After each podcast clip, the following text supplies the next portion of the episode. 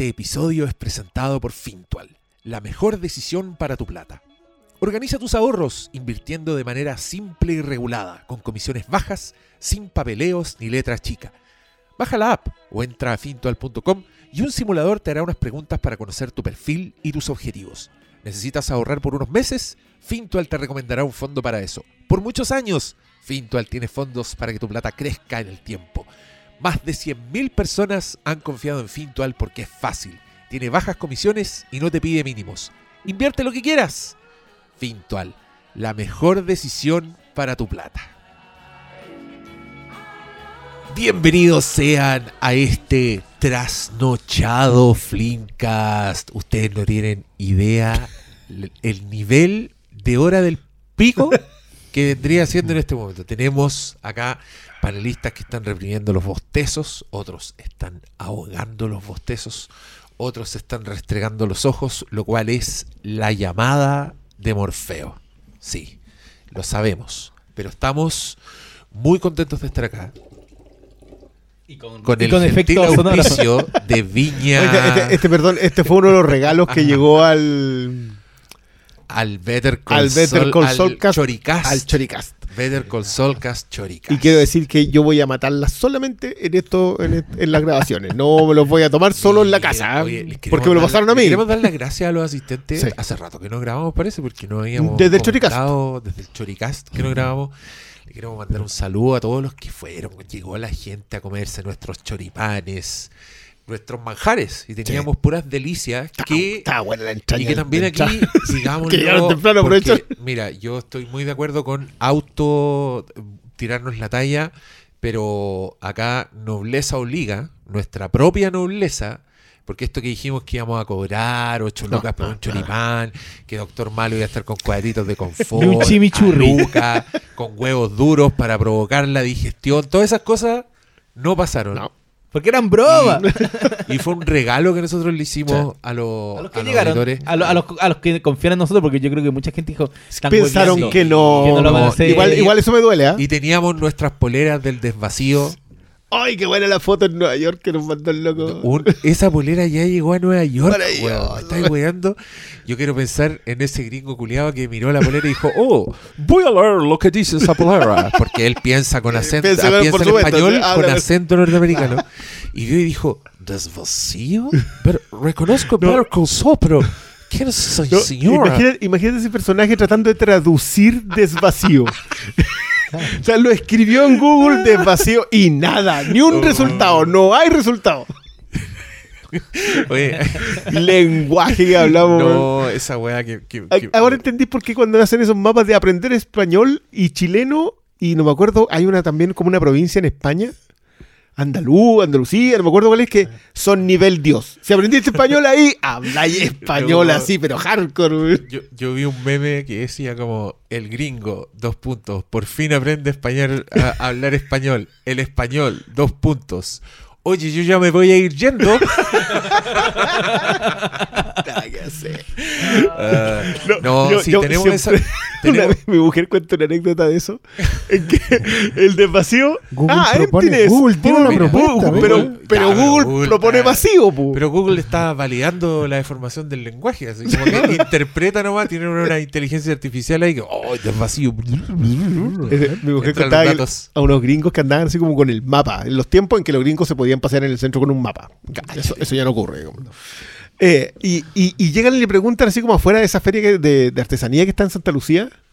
Le preguntan a, de esos tiempos, estamos hablando de tiempos antiguos. ¿Te acuerdas de los sapos? ¿Te sapos ustedes de de los sapos de las de las micros? micros, Ya. sí. Le preguntan a él que lo ven dándole indicaciones a todo el mundo. Y le acercan y le preguntan dónde quedaba un museo. Y te loco lo agarra y le dice, ah, no, eso queda para allá para la... Y eso decía mi mujer. Imagínate ese gringo buscando en ese librito que ocupaban. Queda para allá para la...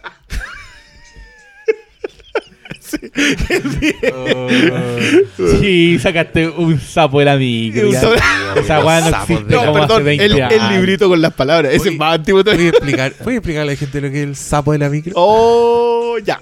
Antiguamente, the ages, antiguamente las micros amarillas no tenían un sistema de recorrido guiado por GPS como las actuales micros. Mentira, tampoco lo tienen ahora porque los buenos pasan a la hora que quieren, a la hora cuando quieren. Bueno, en ese tiempo la micro iba con un tiempo específico de la de adelante para saber si la pasaba compitiendo o se quedaba para ir tomando pasajeros que llegaran después. Sí. Entonces, el sistema de cronometraje del paso de la competencia y de los mismos de la línea era un caballero que se paraba cerca de un semáforo, se colgaba de un espejo y le decía: La 234 va con 4, la otra. Y tú no entendías ni mierda lo que acaba de decir, pero el chofer sabía. Eh, Básicamente era algo impulsado por el sistema de la constitución actual que, como- no, que las micros competían porque era por eh, los Por sueldos corte. de- por corte de boleto. de boleto. Mientras más boletos cortaban, más mientras más gente entrara, por eso estaban los típicos memes, o sea, eran proto memes que pegados con calcomanía en las micros, con los Oh. buenos colgados, porque los buenos ganaban por boleto cortado. Eh, algo que se eliminó cuando llegaron las micro amarillas. No, no, no, no. No, Algo no, que se eliminó cuando llegó con, el Transantiago. Transantiago. Sí, con el Transantiago.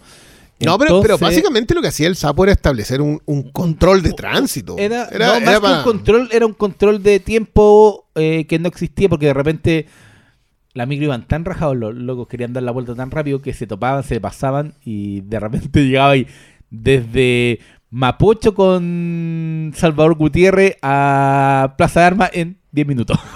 No, pero eso es razonable. Yo una vez llegué desde el. Yo vivía en, en el 30 de Santa Rosa. Tomé la micro ahí. Igual fue, era temprano. Estamos hablando de las seis y media de la mañana. Y lo tomé a las seis y media y llegué a la USACH a las 7 con 5. Se demoró 35 minutos en ese pique. Pero ahí yo, yo pensé que no llegaba. Sí, yo dije una intersección que no existe que es eh, Mapocho No, con no, era no. Mapocho con Digámoslo que los sapos, los sapos llegaron a un nivel de sofisticación en, en nuestro territorio, en que muchos de ellos tenían su puesto establecido, un paradero o una esquina, en el cual tenían una caseta. Chepo. Tenían una caseta donde guardaban desde su chaleco, y su, de- su cigarro, su cajito, a, pero principalmente la tablilla con la hoja donde anotaban los tiempos. Y eso es muy importante porque no solo era que saber cuánto ibas de tu compañero de, de- de garita, digamos, el, el loco que iba más adelante, el que iba más atrás, sino también con la competencia, para saber en qué momento te lo cagabas y, en, por ejemplo, llegabais primero a la Alameda y agarrabais a todos los que estaban en la Alameda antes porque que la competencia. Las líneas en ese tiempo ¿Sí? compartían espacios, Espacios. largos. Claro, todos pasaban por la Alameda, Sí. por así decirlo.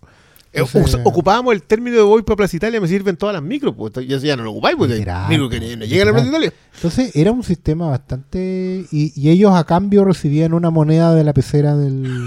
Exacto. Ese es el detalle más importante. Sí, pues no, no Sí, trabajan era- gratis. Era, era pintoresca esa weá de Claro. subirse a la micro andando con la puerta abierta. Y su moneda. pues. Y no, El intercambio de la moneda y, y se tiraba así el weón, Sí. pero como Mad Max para abajo. Creo que todavía pueden ver eh, sapos en, en algunas regiones. Donde todavía está el, el- el corte boleto y... Igual Sí, pero en, se en- acuerdan. en Santiago fueron... No, no sé. no, fueron instituciones. Ya. pues, ¿Ustedes se acuerdan del, del vértigo de ir en la micro que le va echando carrera a la otra micro? Esa weá. ¿Ustedes se acuerdan del era- vértigo de bajarse la micro en movimiento porque eras escolar? Oye, Ah, Y sí. subirte a la micro Ah, pero movimiento. en serio, sí, a subirte y O quedar a colgando en la Oh, mañana. yo- yo una vez colgando en en la puerta. ¿Sí? ¿Está en la puerta? Ahí En la abajo. puerta, Sí, abajo, en la pisadera. Sí. ¿Cuánta Ah. gente tuvo accidentes? Yo una vez me acuerdo que subí, iba subiendo y el, el micrero cachó que era universitario. Estaba subiendo en, General Velázquez con la Alameda. Entonces que le iba a pagar el boleto escolar. Y trata de echar a andar la micro para Mira dejarme el sola. Y me alcanzo a sujetar y, y en ese momento me salió un- una verborreica muy gravatera. el- Pero, pero me contuve. Hola, Se- señor Pero no, conductor. ¿Qué diablos está haciendo? Pero me contuve y la foca que le eché fue en palabras universitarias. Oh. Así que no Y justo pasa que el caballero que iba subiendo adelante mío era inspector. Y le pasaron pedazo parte. También me demoré como 25 minutos en llegar a la casa, pero ese loco iba así, pero por la alameda, pero una goma enchuchado porque el parte que se había comido. Oh. Sí, ahí me fueron a pedir carnet. El carnet- Cuando el inspector llegó, sabe que necesito usted para presentar la denuncia porque lo que acaba de hacer el caballero Es grave. es grave. Muy bien. De hecho, me también me tuve que bajar en un lomo de toro. Porque en el lomo de toro freno y ahí me claro. tiré para abajo. Así no, no baja. Sí, porque si no. Llegaba ahí al paradero y ahí me Ay, los conchetumares. Eran, eran otros tiempos muy Era ruda la wea. era ruda. Eran Ah. otros tiempos más rudos. Oye, yo, yo no sé Era- cómo entramos, en serio vamos a entrar a este podcast. Es que eran tiempos, e- eran tiempos del rey. Oye, pero tú, co- como siempre, pasando la responsabilidad. ¿Quién empezó con la weá de los sapos? Pero yo mencioné los sapos en la micro. Pero estábamos hablando de otra weá y saliste con los sapos, weón. Oh, uno trata de ser. Arqueología, Flimcast. Ahí Indiana Jones tomándole el peso al sapo. A ver, ¿cómo? ¿Cuánta arena le tengo que echar al saquito para llevarme esta reliquia que acaba de sacar el? Sí, este, este programa Bueno, ya yo creo que se, no, se transformó estamos- como estamos- el programa de Patricio Bañado. Yo, yo nos abrazo a nosotros, nos veo como el final de la última cruzada.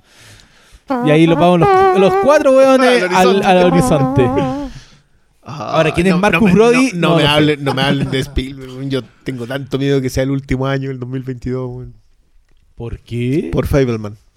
Porque ah, tú dices que esta la, va a ser la Yo creo que se retira. sí. No creo. Sí, yo también creo que. Yo, yo creo que termina con su autobiografía. Creo que va a ser súper consciente que es la última historia que debe contar y se va. Y lo encuentro, ta- y lo encuentro tan terrible por, por lo que pasó con West Side Story que Oh, ahora nos lo merecemos, ¿ah? Esto, esto, No. es, esto, esto es culpa nuestra. mira, pero- yo creo que no nos merecemos a Spielberg. Todo Por lo eso que mismo. Spielberg nos ha dado se merece su descanso, caballero. Mire, yo lo voy a respetar. Yo le, le cedo el asiento para que empiece su retiro de no hacer nada. Se lo merece. O pero sea, da pena. el amor de este podcast por Spielberg no está. No. Creo que le hemos hecho. A ver, tiene podcast Inteligencia Artificial, O eh, La Guerra de los Mundos. eh, tiene podcast de Carlos Mundo. Sí, hablamos una vez de Guerra los Mundos, una vez hablamos de la Guerra de los Mundos. Eh, Yo, yo hicimos que especial de, de la, de la Indiana Jones. yo solamente eh, he hecho extra, ah, que, que no sea estreno en cine, el de Indiana Jones, nada más. Pero todos los demás, el de inteligencia artificial que lo hicieron ustedes y el de la guerra de los mundos también es anterior. y Tiburón. Por, por eso, porque son los extras. Los que, claro, que era tu cumpleaños, que esta Y, persona. y tú, tú te referías a que el resto hemos visto en el cine. Es que lo que hemos visto en el cine, hicimos, One, hicimos Ray Player One, hicimos One. Puente de Espía, eh, Hicimos The Espía, The Post también se The. Post también tuvo. En general, si Sí, Spielberg estrena, se ve. de Espía. Sí, Sí. Hablamos de Sí, Matt sí, O sí, Reilly. sí, hablamos sí. en los Oscars. No, No, tuvimos no. un espacio en uno que tenía como tres estrenos. Ah. Creo, igual la acá hay gente corrigiéndonos. No, es el 264 y hablaron solamente seis minutos. Bueno, siempre Eh, se puede hablar de Spielberg. Voy a cambiar mi elección de película. Oye, de cumpleaños, va- vas voy a meter hacer- una de Spielberg. ¿Vas a hacer oficial tu elección de película Lo para tu cumpleaños de Flimcast cumpleañero o todavía va a guardar el misterio? Eh, es que yo les di las opciones. eh, No, están- no, no, Pero- pasé el muerto a nosotros. No, a mí no, me han no, obligado a elegir. Obviamente. Son, Pero estoy son diciendo opciones, cuál es, cuál es la. Ah, Pero to- todavía no te decides, entonces. No, eh, o sea, tengo decidida una. po. pero no nombres las opciones porque Pero- estamos grabando. no, Ah, pero tienes decidida una. Una va sí o sí. ¿Y a esa le vaya a agregar más? No, pues de esa. No, estoy tiene diciendo decididas entre- las opciones. Las opciones. No se ha decidido entre las opciones. O sea, Pero la eso tengo no es decidido. decidirse, pues, weón. No, pues la tengo weá. decidido. Tiene la lista corta. po. No, Mira, no, yo tengo, el yo tengo decidido si voy a votar apruebo o rechazo. pero todavía no decido Sí, por ¿Entre cuál. cuál de las dos? Sí, pero ya decidí la Y les opción. dije cuál era importa, mi opción segura. esto el ya, caballo ya está elegido. Pero estoy viendo hasta última hora si la cambio por una de las otras dos opciones que les di. Oh. El caballo está elegido. El caballo sí le dije claro, que dura como 6 horas. Le dije, prepárense. una tripleta, una trifecta, de las cuales él ya sabe cuál es la ganadora. Oye, pero, ya Pero no lo oficializado. pero, pero tú estás innovando porque estás presentando como un programa triple así más random que la mierda. No, no es random, si es una sola película. Pero no O la sea, son nombren dos- que estamos grabando. La nombramos. Sí, bueno. si quieren lo cerramos. No, no, no, no, no, no, no, dejémosla ahí. Estamos recién en primero de septiembre. Hoy, primero de septiembre, ya. Ese no fue el Septiembre, weón, 2022. no queda nada, weón. Pero O bueno, sea, pasamos estamos a grabando, agosto, estamos- deberíamos estar contentos Sí. porque ¿Sabes por qué no? Es que- acordándonos de los sapos. No, es que mira, hay una que se me ocurrió casi al último, que el... No digáis. No, No, no pero digáis. viene algo el, el- el domingo que puede que me, que, que me empuje a elegir eso. Oh, Oh. ya, no, ya, ya, ya, ya, ya, ya, ya, ya, ya, ya. Pero la, si la tengo elegida hace rato, pero... No, pero tranquilo, sí. Calma, tranquilidad. Bueno, cuando Vamos ustedes escuchen este programa, probablemente ya se habrá oficializado. Y el, el- el lunes Oye, les confirmo cuál es. Oye, po- podcast malo, weón. Como tres minutos de nada. De nada. La- Ahora ruido entendí la que blanco, Ruido blanco. Y hicimos un- una hora de charquicate. Es que que lo yo pensé que iba a decir las películas, po. Ah, que las diga. No, te pregunté si ya lo teníais decidido, pero después me dijiste que te- si teníais decidido, pero las opciones. Todavía no decíais bien. Así que una decisión parcial. No, pero no nos vamos a andar con medias No. tintas. Pero, miren, resumen, que yo escuché los títulos, eh, se viene enjundioso. Bueno. Vamos a tener que despejar la agenda ese día, parece. No. Cancele todas mis citas, le vamos a decir al asistente. Creo que cualquiera de las tres opciones. No, está bueno. Bueno, en ah, general, buena digámoslo, en- lo- lo- hasta el momento, yo siento que hemos hecho muy buenos cumpleaños. Sí, Muy bueno. No, Hemos tenido- buenísimos, están buenísimos. Con tragedias y todo lo sabemos. Lo sabemos. Pero, miren, esta es una instancia, yo creo, igual de Flimcast Classics. Porque usted recordará, alguna vez hicimos esos especiales en que nos juntábamos alrededor de una película antigua, buena, que nos gustara a todos. Y joya. Entonces creo que el cumpleañero igual ha reemplazado eso A los clásicos, sí. en, cierta, en cierta forma. Y ese de los vampiros que hicimos. Ese fue el- esos fueron los programas random.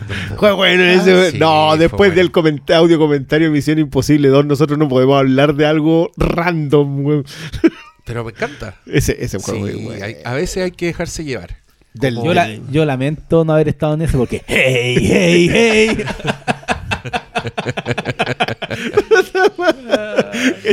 que cuestión que hicieron eh, de que andaban todos así, ah, tal película, pero se hubiese ocurrido el 2007. Y terminaban la película Ah, con un tema de Linkin Park. Linkin Park, sí. Y Paramount llegó y posteó Transformers, pero se hubiese sido el 2007. Y Transformers es el del 2007 y Ah. terminaba con ese tema, güey. Y fue muy buena la... ¿En serio Sí, ese era la- real? Sí puede ser el real, Es po. que yo vi ese y pensé que también era chiste. No. Y dije, "Oh, la wea mala. No, alguien colocó abajo, ok, vale, la hiciste. Oh. Qué buena. A mí me encantan esas cuestiones. Encuentro que el, el- el ocio en internet genera tanta joya al respecto. Sí. No, yo no puedo. es bastante, es un, es un constante asombro yo de tanto de la creatividad ajena como del sentido del humor, como un- unos héroes anónimos así que se tiran bueno, en la talla del año. Yo, yo el, de, el de Game of Thrones que escuché el otro día que está hecho como un, como un canto de barra, el del dragón. ¿Mm? Ay, no, no podía creerlo. Y dije, loco. Y era como de principios de agosto y me apareció recién en la timeline. Y no podía creerlo. güey. Si era el- Ah. yo no soy eh, ¿cómo era? Yo no soy Baratheon porque no soy resentido. Y yo sigo loco. No, es que no podía hacer esto. Era, era impresionante. Oh. Se agarraba a todas las casas y llegaba y remataba con que era Targaryen. Deberíamos tener así como una sección. ¿Qué es tu weá favorita de internet? Porque tú propusiste lo contrario. Que es tu- Sí, sí. Pero, No, di- pero igual- di- es que digamos igual que eso, eso tiene la base de lo que ya pasó. preparémoslo para el, Sí, próximo. Ya, el estamos. próximo lo preparamos. Oye, ahí yo una weá que vi, hay como un meme que muestran un bar. Debe ser un bar donde, donde hay gente viendo deportes, pero está muy lleno. Y de repente debe pasar algo en la jugada que todos hacen ¡Bah! Todos se ponen a celebrar. Ya. Pero lo transforman en un meme porque ponen cualquier weá en la pantalla. Pues ponen como que están viendo cualquier cosa. Y el que vi el otro día estaban viendo el final de Better Call Saul. Y cuando aparece Chuck, todo el mundo. Yo, yo- Era yo- demasiado el bueno. mejor que vi de eso fue Lorenz de Arabia cuando sopla el fósforo. y te juro que yo dije, loco, sí. no va a pasar jamás, pero sí, esa era una escena para eso. Oh, qué Es maravilla. gracioso igual porque si te fijáis de una forma u otra, ese meme, ahora con video, es una evolución del meme de las dos fotos donde están los locos. Ah, Hay cuatro mira, tipos sentados sí. viendo una Sí, pantalla, sí. están muy tranquilos y de repente explotan en, la, Sí. en la segunda foto. Es como ya vamos evolucionando en los mismos memes. O sea, Es como el de que, ¿quiénes somos? Tanto, Claro, ¿Qué de lo que queremos? ah, que antes eran dibujitos, ¿cachai? ¿Quiénes somos? ¿Qué queremos? ¿Y cuándo lo queremos? ¿Cachai? Sí, po, y, y es hermoso cuando se producen como esa, esa cuando se transforman en, en sintaxis los memes. Por ejemplo, primero se viralizó el, el final de Endgame con la reacción de un público de unos güeyes así que están eufóricos, como que, oh my god, cada vez que pasa alguna weá. Porque esa weá después lo pusieron en Mujercitas cuando aparece Bob Odenkirk. y es para cagarse la risa la weá. A mí me encanta. Es que te insisto, eso cuando alguien lo ve y dice, oh, si esto fuera pegado con esto, y tiene el talento para hacerlo. Sí, po. Porque, porque eso, el, de- el que yo vi de Lawrence de Arabia no podía creerlo. Porque hayan logrado colocar la pantalla de, de forma en que si tú ves como que una cámara Sí. en un bar, y era pero preciso. Yo, yo no sé hacer eso. ¿Dónde, ¿Dónde queda ese bar? No, no, no, no. Y la- es que más encima la reacción era demasiado milimétrica. Sí, Sí, pues, No, se Ustedes están que- pensados para que sea en el momento justo. ¿no? O sea, ya es un, es un trabajo que yo no. Qué maravilla. Oigan, nosotros queremos darles, por supuesto, su cuota de Charkycast. Sí, para eso vienen. Además, hasta ahora ya es tarde. Como que, creo que ni queremos hablar de las películas. Yo sí. Pero igual, ah, ya, vamos a hablar de las películas entonces. Porque tuvimos dos Flinkcast Lives consecutivos, uno un jueves y otro un martes. De hecho, yo andaba con la misma ropa. no te había cambiado ni los calzoncillos. No, ¿cómo se te ocurre? Obvio que sí, pero los Le había dado calzoncillos se dan La vuelta. había dado vuelta. Claro. No esa es la etiqueta, porque lo trae por los dos lados. Sí, pues, si tú no te compras Bueno, calzoncillos es- reversibles es- es porque eres poco ecológico. Estás dejando mucha huella de carbono en este en Big Hero 6 la aparición de Stan Lee en la. en el- ¿Ustedes vieron Grande Héroe? Sí, sí. Ahí, Sí. en, en la escena post crédito viene cómo ocupar los calzoncillos. Ah, y mira, tiene y son cuatro lados. No sé qué estás hablando. Ah, Vean la escena crédito de eso. No, hay mucho que. no tengo, Ya no la tengo vi, tiempo. Ya la vi. Eh, vamos a hablar de Nope, primer Filmcast Live que hicimos, una sala llena del Cinemark. Una gran película, creo yo, para ver en una sala llena. Sí.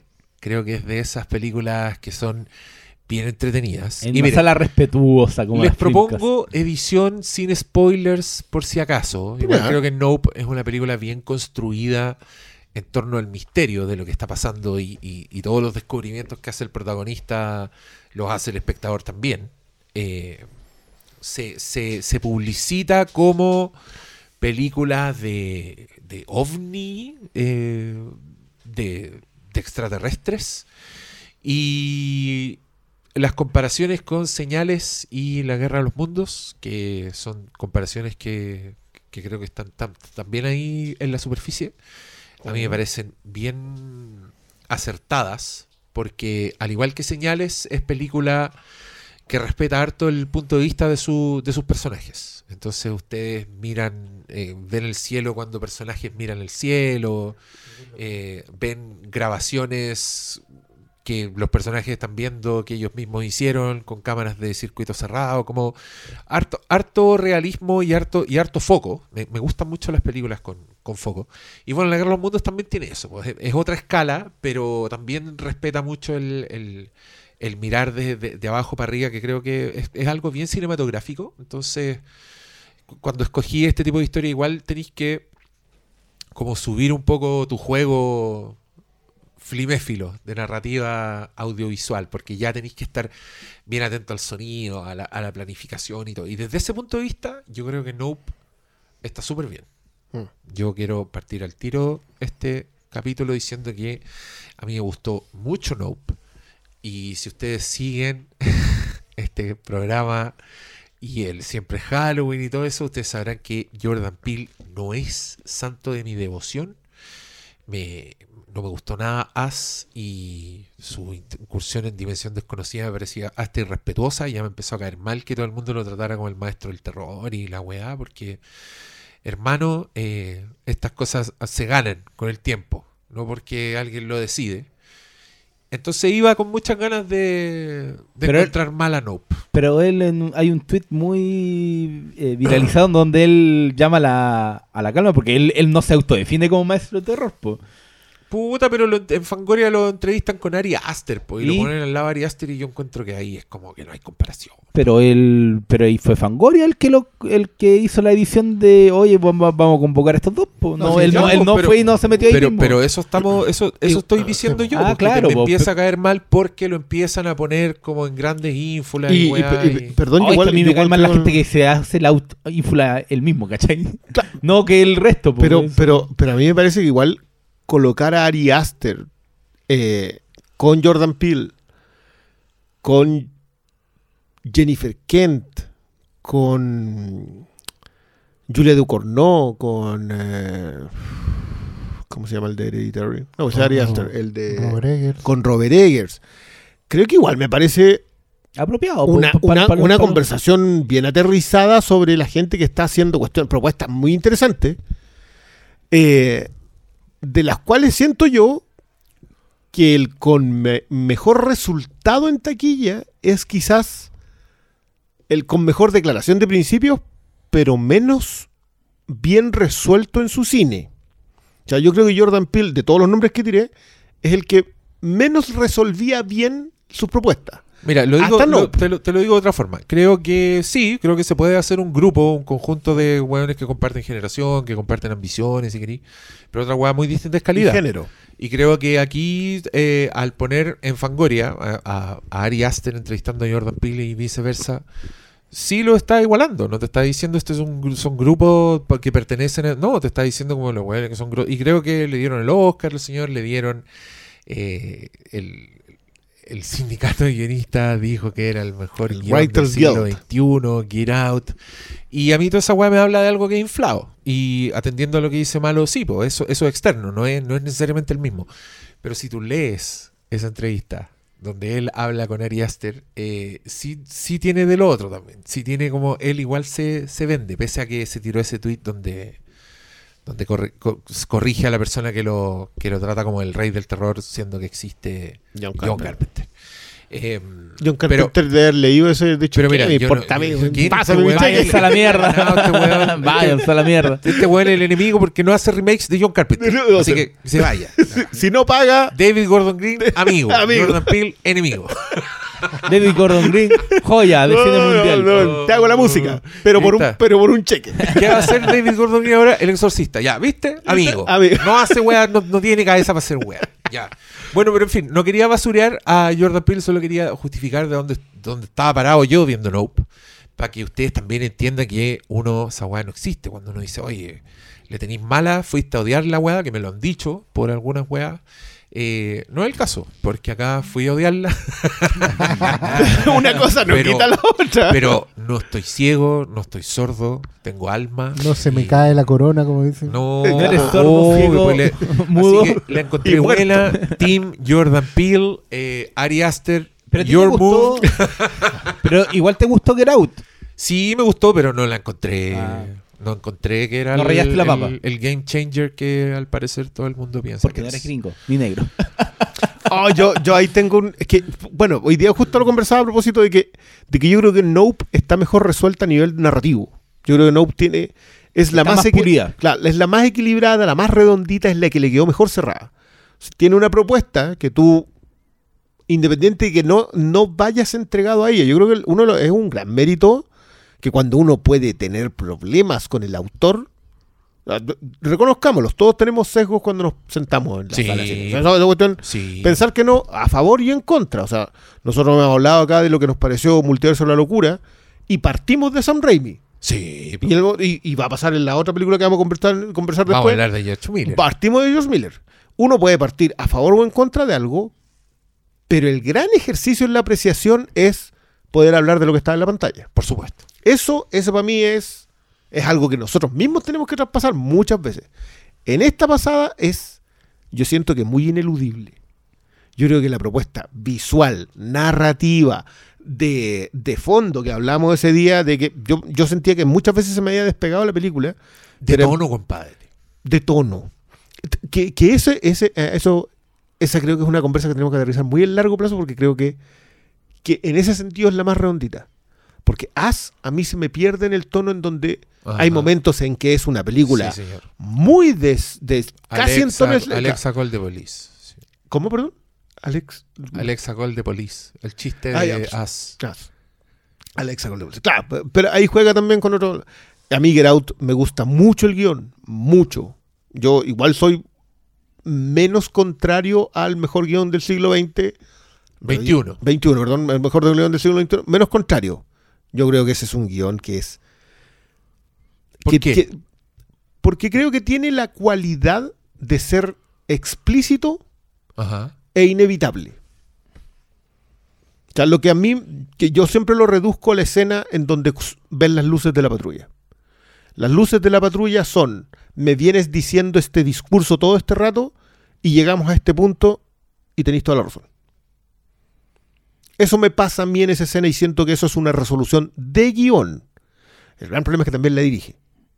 Y ahí es donde en- encuentro que los ritmos y la, y la narrativa y la composición y llevar el guion a la pantalla es lo que no funciona. Pero siento que es un guion demasiado potente.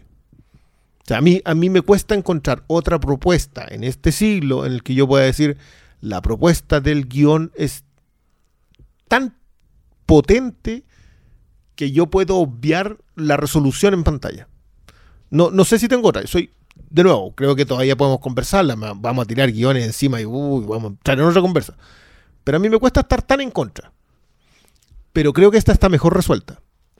La propuesta es menos nítida hasta que le dais vueltas, que es algo que yo, por lo menos, es lo que yo a mí es lo que más me gusta de esta conversa. Pero creo que acá el, tomar a Foytem, a Hoytem, Hoytem en la foto, el, em, el, el- expandir la historia que está contando, el, que como que no te la haga tan explícita, todas esas cosas, lo que le decía y todo el tono, nunca se te va un humor que puedas decir no, no me cuadra en la película. O sea, el, el Alexa llama a la policía eh, y coloca el tema de Public Enemy. Ahora me acordé del chiste. Era muy bueno ese chiste. Pero no te cuadra con la mina arrastrándose. Entonces, como que acá logró equilibrar todo. Yo me, acuerdo lo comentamos en el, en, el, en, ese, en el podcast que hicimos, la escena negra de cuando se pegan en las manos saludándose porque le hicieron. Y dije, ok, esto está en lo que estoy viendo. Lo, que estaba viendo todo este rato. Eh, pero creo que el gran mérito de Pil acá es pasarte todos los prejuicios del tipo de cine que venía haciendo. Acá dejó de ser tema el componente racial en la historia. Que, que para mí era un, era un asunto, o sea, que- y que lo, lo comentamos también ese día, es que esto es algo que era tema para Jordan Peele hasta que logró hacer que dejara de ser tema. Aunque esté, pues. Aunque esté, está ahí en la pantalla, pero logró hacer que dejara de ser son, son hartas cuestiones. Yo creo que Nope es una película que va a crecer mucho en la conversación. Eh, eh, por lo menos esta es mi primera entrada con esto. O sea, se nota que está más experimentado que, que las otras películas. Creo Sí, que- que se ve se ve tanto en su manejo audiovisual. Hay, hay, hay tomas que a mí me encantan, sobre todo el seguimiento a este a este objeto no identificado. Hay momentos que yo en, en el IMAX decía, weón, se pasó Oye, ¿tú la viste en la función de prensa en IMAX? en IMAX. Que la Entonces, el, el- hay, hay un trabajo audiovisual que encuentro que está, pero depurado así al mejor nivel de Jordan Peele hasta No, ahora. o sea, si miráis el salto entre Get Out sí, y po. esta, audiovisualmente. un- Y, un pero también enorme. está el, el manejo narrativo y temático y las capas que tiene la película. Entonces creo que ahí luce mucho esta película, crece mucho en la segunda revisión y, y, se justifica un poco que Jordan Peele tenga eh, cada vez un espacio más respetado como, como cineasta, que, que antes era como, claro, me estáis discursionando mucho, pero creo que ahora ya se ve a un autor más... eh, con los pies más, más firmes en, en- el terreno. Entonces, yo soy de los que a mí me gustan todas sus películas. Yo no, no vi más allá de dos capítulos, creo, de, de la serie de La Dimensión Desconocida. Pero. Pero creo que sí se nota que él se nota la experiencia y la madurez de él como autor. Entonces, yo ya, como me gustaron todas las redes, yo estoy, con lo que venga yo voy a estar entusiasmado, ¿cachai? Yo ya estoy en ese punto, porque creo que esta película eh, viene a validarlo eh, todo lo que fueron las otras dos que causaron repercusión, no a todos les gustó, le heredaron caleta como autor nuevo, eh, muchos no, no podían sacarse el perjuicio que había con Jordan Peele, se lo conocían de la, de la serie comedia, que de la que venía antes. Tranquilo. Eh, pero creo que eh, aquí se ve a un autor mucho más sólido de lo que había sido hasta ahora. Entonces yo no puedo sino abrazar esta película eh, porque Ah. me gustó de, desde cada desde, desde la puesta en escena a las temáticas y, y las vueltas de tuercas que tiene y, y lo sorpresiva que es y lo lo cautivante que es explorar, darle una vuelta de tuerca a un, a un concepto de película de ovnis y mostrarte algo nuevo que no se ve sacado de la raja, que de repente podéis sen- sentirlo. Creo que la vuelta de tuerca que le da aquí, yo lo encontré, pero muy bien hecha con todo lo que es esta construcción capitular de, de las bestias, de gente que está eh, también traumatizada y tratando de lucrar a cada momento con, con, con las imágenes, con la, con la toma de Oprah. Creo que hay, muchos temas de la sociedad estadounidense que están muy bien reflejados desde este tipo extraño extraterrestre TMZ, que lo único que le interesa es la toma. Loco, weón, te están succionando y necesito la toma, ¿cachai? ¿dónde está mi celular? Captura la foto, ¿cachai? A, a los propios manejos con los personajes, creo que todos los personajes me gustan de esta película. Y contribuyen a lo que a lo que se va generando Está- están todos bien armados. están todos bien armados, ¿cachai? Y las secuencias, cómo se van entrelazando. Cuando llegan a este, a este show de presentación del personaje. Se me fue el nombre, pero el, el que era niño estrella. Lil Jup. ¿cachai? ¿Cómo van. Glenn. Cómo- Glenn. ¿Cómo van. Cómo van cómo Digámoslo, se llama como, como Glenn, cuando van construyendo todo, todas las capas de, de la historia, me. ¿Lo, lo nominaron al Oscar por Minari a Steven Yeun? Creo que sí, pues estaba nominado. Ya. Pero este creo que es nominado al Oscar Steven Yeun y para nosotros es Glenn. Pero creo que, que está muy bien armada esta película. Y, y no la he visto una tercera vez hasta ahora. Pero creo que ¿Hasta me. ahora? ¿La vas a ver ahora? No, po, hasta ahora no, la he, vi- no, la no la- no- no la he visto porque anda circulando por ahí. Por ahí. Pero creo que Por ahí preferiría ir a verla al cine nuevamente Sí. eh, que, que verla en, en pantalla porque creo que me va a seguir creciendo con una nueva Reason porque es, es tan rica temáticamente que, que está ahí la posibilidad. No, y, y una experiencia bien completa. ¿eh? Yo quiero decir eso. Creo que es una película de, de- de terror, con momentos de terror, con buenos momentos de humor, con buenas imágenes de terror. Eh, tiene buenas secuencias, Buenos tiene, tiene buenos planos, tiene, tiene buenos money shots. Tiene. eh, Buenos momentos también. Sí, y, y los personajes debe ser el elenco de personajes que creo que mejor funciona en, en, en la filmografía. Filmografía. ¡Maravilloso! Lo escucharon primero en el Ah, Flinka. Puta, me gusta inventar palabras. Ya, Pastor Sala. Yo le he dado vuelta en estos días, digamos, post función. Es que son dos cosas que, como ustedes bien dijeron, uno no se aproxima a Jordan Peele sin, des- desde cualquier parte, uno se aproxima siempre de un lugar. Y, y Jordan Peele es el tipo que, que ha tomado, ha tomado hartas, ha recogido hartas lanzas del suelo, por así decirlo. Eh, es curioso que él como realiza él no, no, no, no inicia como realizador el tipo es un parte como actor eh, particularmente actor de comedia eh, de situación como dupla con, con otro con otro señor que igual se ha mantenido más cercano a la comedia digamos, como que, eh, y, y- da el paso a realizador y, su paso a realizador no tiene que ver necesariamente con lo que ya estaba haciendo antes o sea no es como un actor de comedia que continúa porque empieza a dirigir películas de comedia, como que está puliendo eh, su arte en, en- en su, en su nicho. Y uno se empieza a dar cuenta, y eso es lo que me llama a mí la atención de Jordan Peele, que es un tipo que es esencialmente un, un, un espectador, es un tipo que ha consumido mucha pantalla. Y, se entiende que él ha lo que lo mueve a él creativamente hablando y expresivamente hablando en cuanto a las cosas que elige hacer, tiene que ver con su cultura de pantalla. Eh, voy a decir una algo que suena bien eh, una barbaridad, pero es curioso que Jordan Peele, siendo afroamericano, es probablemente el primer eh, entertainer de afroamericano que es mestizo. Porque creo que hay un dato de su biografía, pero se nota más en, en el hecho de que él solamente el, el- y aquí viene la barbaridad, digamos, que solamente el tema de su piel es lo que lo define como afroamericano, porque su cultura es súper blanca. Él, en, en general sus referentes son de, de, de, productos blancos, de tele y películas eh, blancas. De la televisión dominante. Sí, del- de la cultura del entretenimiento dominante durante la segunda mitad del siglo XX. ¿Cachai?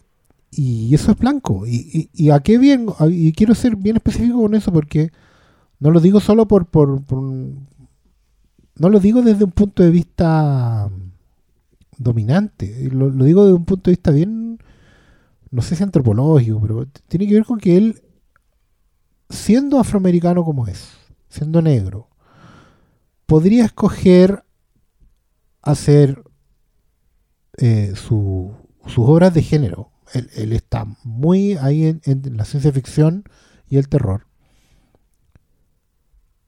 Como podrían haberlo hecho otros, como desde un punto de vista negro, como no sé, podría haber eh, él tratado de, de manejar estos, te- estos tópicos de su propia cultura, introduciéndolos en el género, que no es que no lo haya hecho, pero elige hacerlo en el estadio de la, del, del equipo rival. ¿Cachai? Elige eh, tomar como estos referentes que son no son propios de- de- del lenguaje, de la expresión, de los tonos, no es, no es exploitation.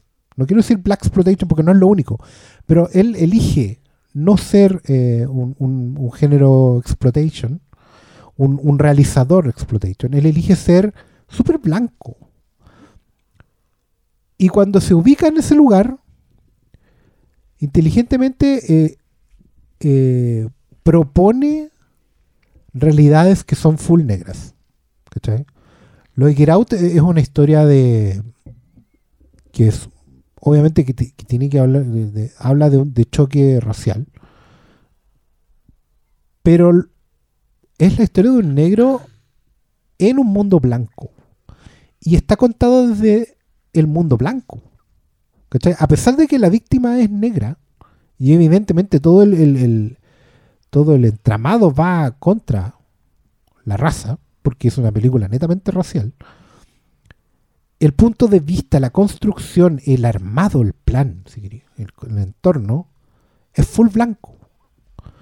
Y, y es- porque es una, es una conspiración, es una secta, es un, un- un- un culto, la ciencia incluso, si queréis, la ciencia ficción de, de la weá, es blanca. Sí, igual creo que es porque responde a la, al elemento de apropiación que Sí, tiene la porque- película, porque, porque porque, son, eso- no, son, no son blancos eh, del Ku Klux Klan, No, ¿cachai? No, Entonces Pues tiene entonces, como un- un- en eso una es hueá bien- muy rara. Es ahí. bien inteligente porque, insisto, creo que creo que juega en el estadio del, del- del- del rival. Juega de visita. Y sale jugando. Y, y en salir jugando, lo- los que han visto fútbol saben que de repente uno se puede mandar un condoro bien grande. Mm. Pero creo que Jordan Peele se construye desde ahí, se construye desde el salir jugando. Porque sabe que ese remar en contra, ese ir contra la corriente con, el, carrito con remo, eh, los va a llevar a un lugar interesante. Y siento que de ahí justamente eh, entiendo muy bien que su referente del corazón sea Rod Serling. Porque Rod Serling, puta, imaginen a ese niño negro que independiente que esté creciendo en un, en un barrio de blancos o en un mundo de blancos, es un niño negro. ¿Cachai? O sea, puede ir a las fiestas, pero en el último lugar siempre a él le van a pasar eh, la camiseta roja de Star Trek y va a morir en los primeros 15 minutos. ¿Cachai? Nunca ser el Capitán Kirk. Solamente en su pieza, en su, en su propia imaginación. Y escuchar a alguien como Rod Serling construir todo un universo de entretención que tenía un discurso, que tenía una parada, que tenía un punto de vista y que de repente terminaba la temporada y el señor hablaba más y decía más cosas, Eh, que construía unas narrativas dentro de, la, de los distintos géneros que tenía la propia serie para ir colocando puntos importantes en esa sociedad. Y que además cuando no estaba haciendo ficción eh, y estaba dando charlas en la universidad y todo, se, se plantaba con discursos comprometidos. Eh, siento que es súper valioso que él entre a navegar a, y vaya para allá, vaya a buscar ese lugar. Y encuentro valioso que justamente en tratar de apropiarse de esa, esa lectura que iba contra la corriente, él haya cometido todos los errores que ha cometido. Yo siento que hace una película súper fallida en eso, porque ambiciona ser discursiva y se enreda en su propio armado. O sea, se pone a hablar y no se da cuenta que el escenario está lleno de cable y se tropieza en eso. As. As. Ok. ¿Cachai? Es que igual creo que responde al éxito de la película anterior. Y, Sí, y As sí. claramente es una película que. Es un segundo disco. no, y, no, no más que segundo disco. Es, es bueno, sí, Porque pero el o segundo sea, disco después de un más exitoso. Pero más es la más. película que Claro. no se habría, no habría tenido luz verde No, desde ninguna otra no, óptica, no, más para allá de, si no hubiese sido un éxito que- previo. Y ojo que Nope también. También hay que decirlo. Es, una, es un tercer disco. Pero el, tipo sabe negociar y sabe mover sus presupuestos. Y, y su, venta probablemente. eh, comprometiendo mucho de sí. Yo creo que no es casualidad también que al Diego eventualmente le, le- hubiera estado cayendo mal Jordan Peele. Porque el tipo sabe que está hipotecando normalmente. Él sabe que no, va a recibir probablemente el apoyo eh, y siente que sus obras pueden ser importantes. Entonces él también hipoteca harto de eso. Y es curioso porque la gente que le está respondiendo a Jordan Peele no necesariamente es la de su comunidad, ¿cachai? Los 100 millones por película no necesariamente son como, como lo que le pasa a Ryan Coogler con Black Panther, que es una weá que como que uno siente que... No, pues, ya ya se arrancó un- con los tarros. digamos. Claro, ¿cachai? Él, él no, se, no se está colocando como el cineasta de ciencia ficción negra, ¿cachai? Claro, es que- Él es se que- está colocando como un cineasta de ciencia ficción.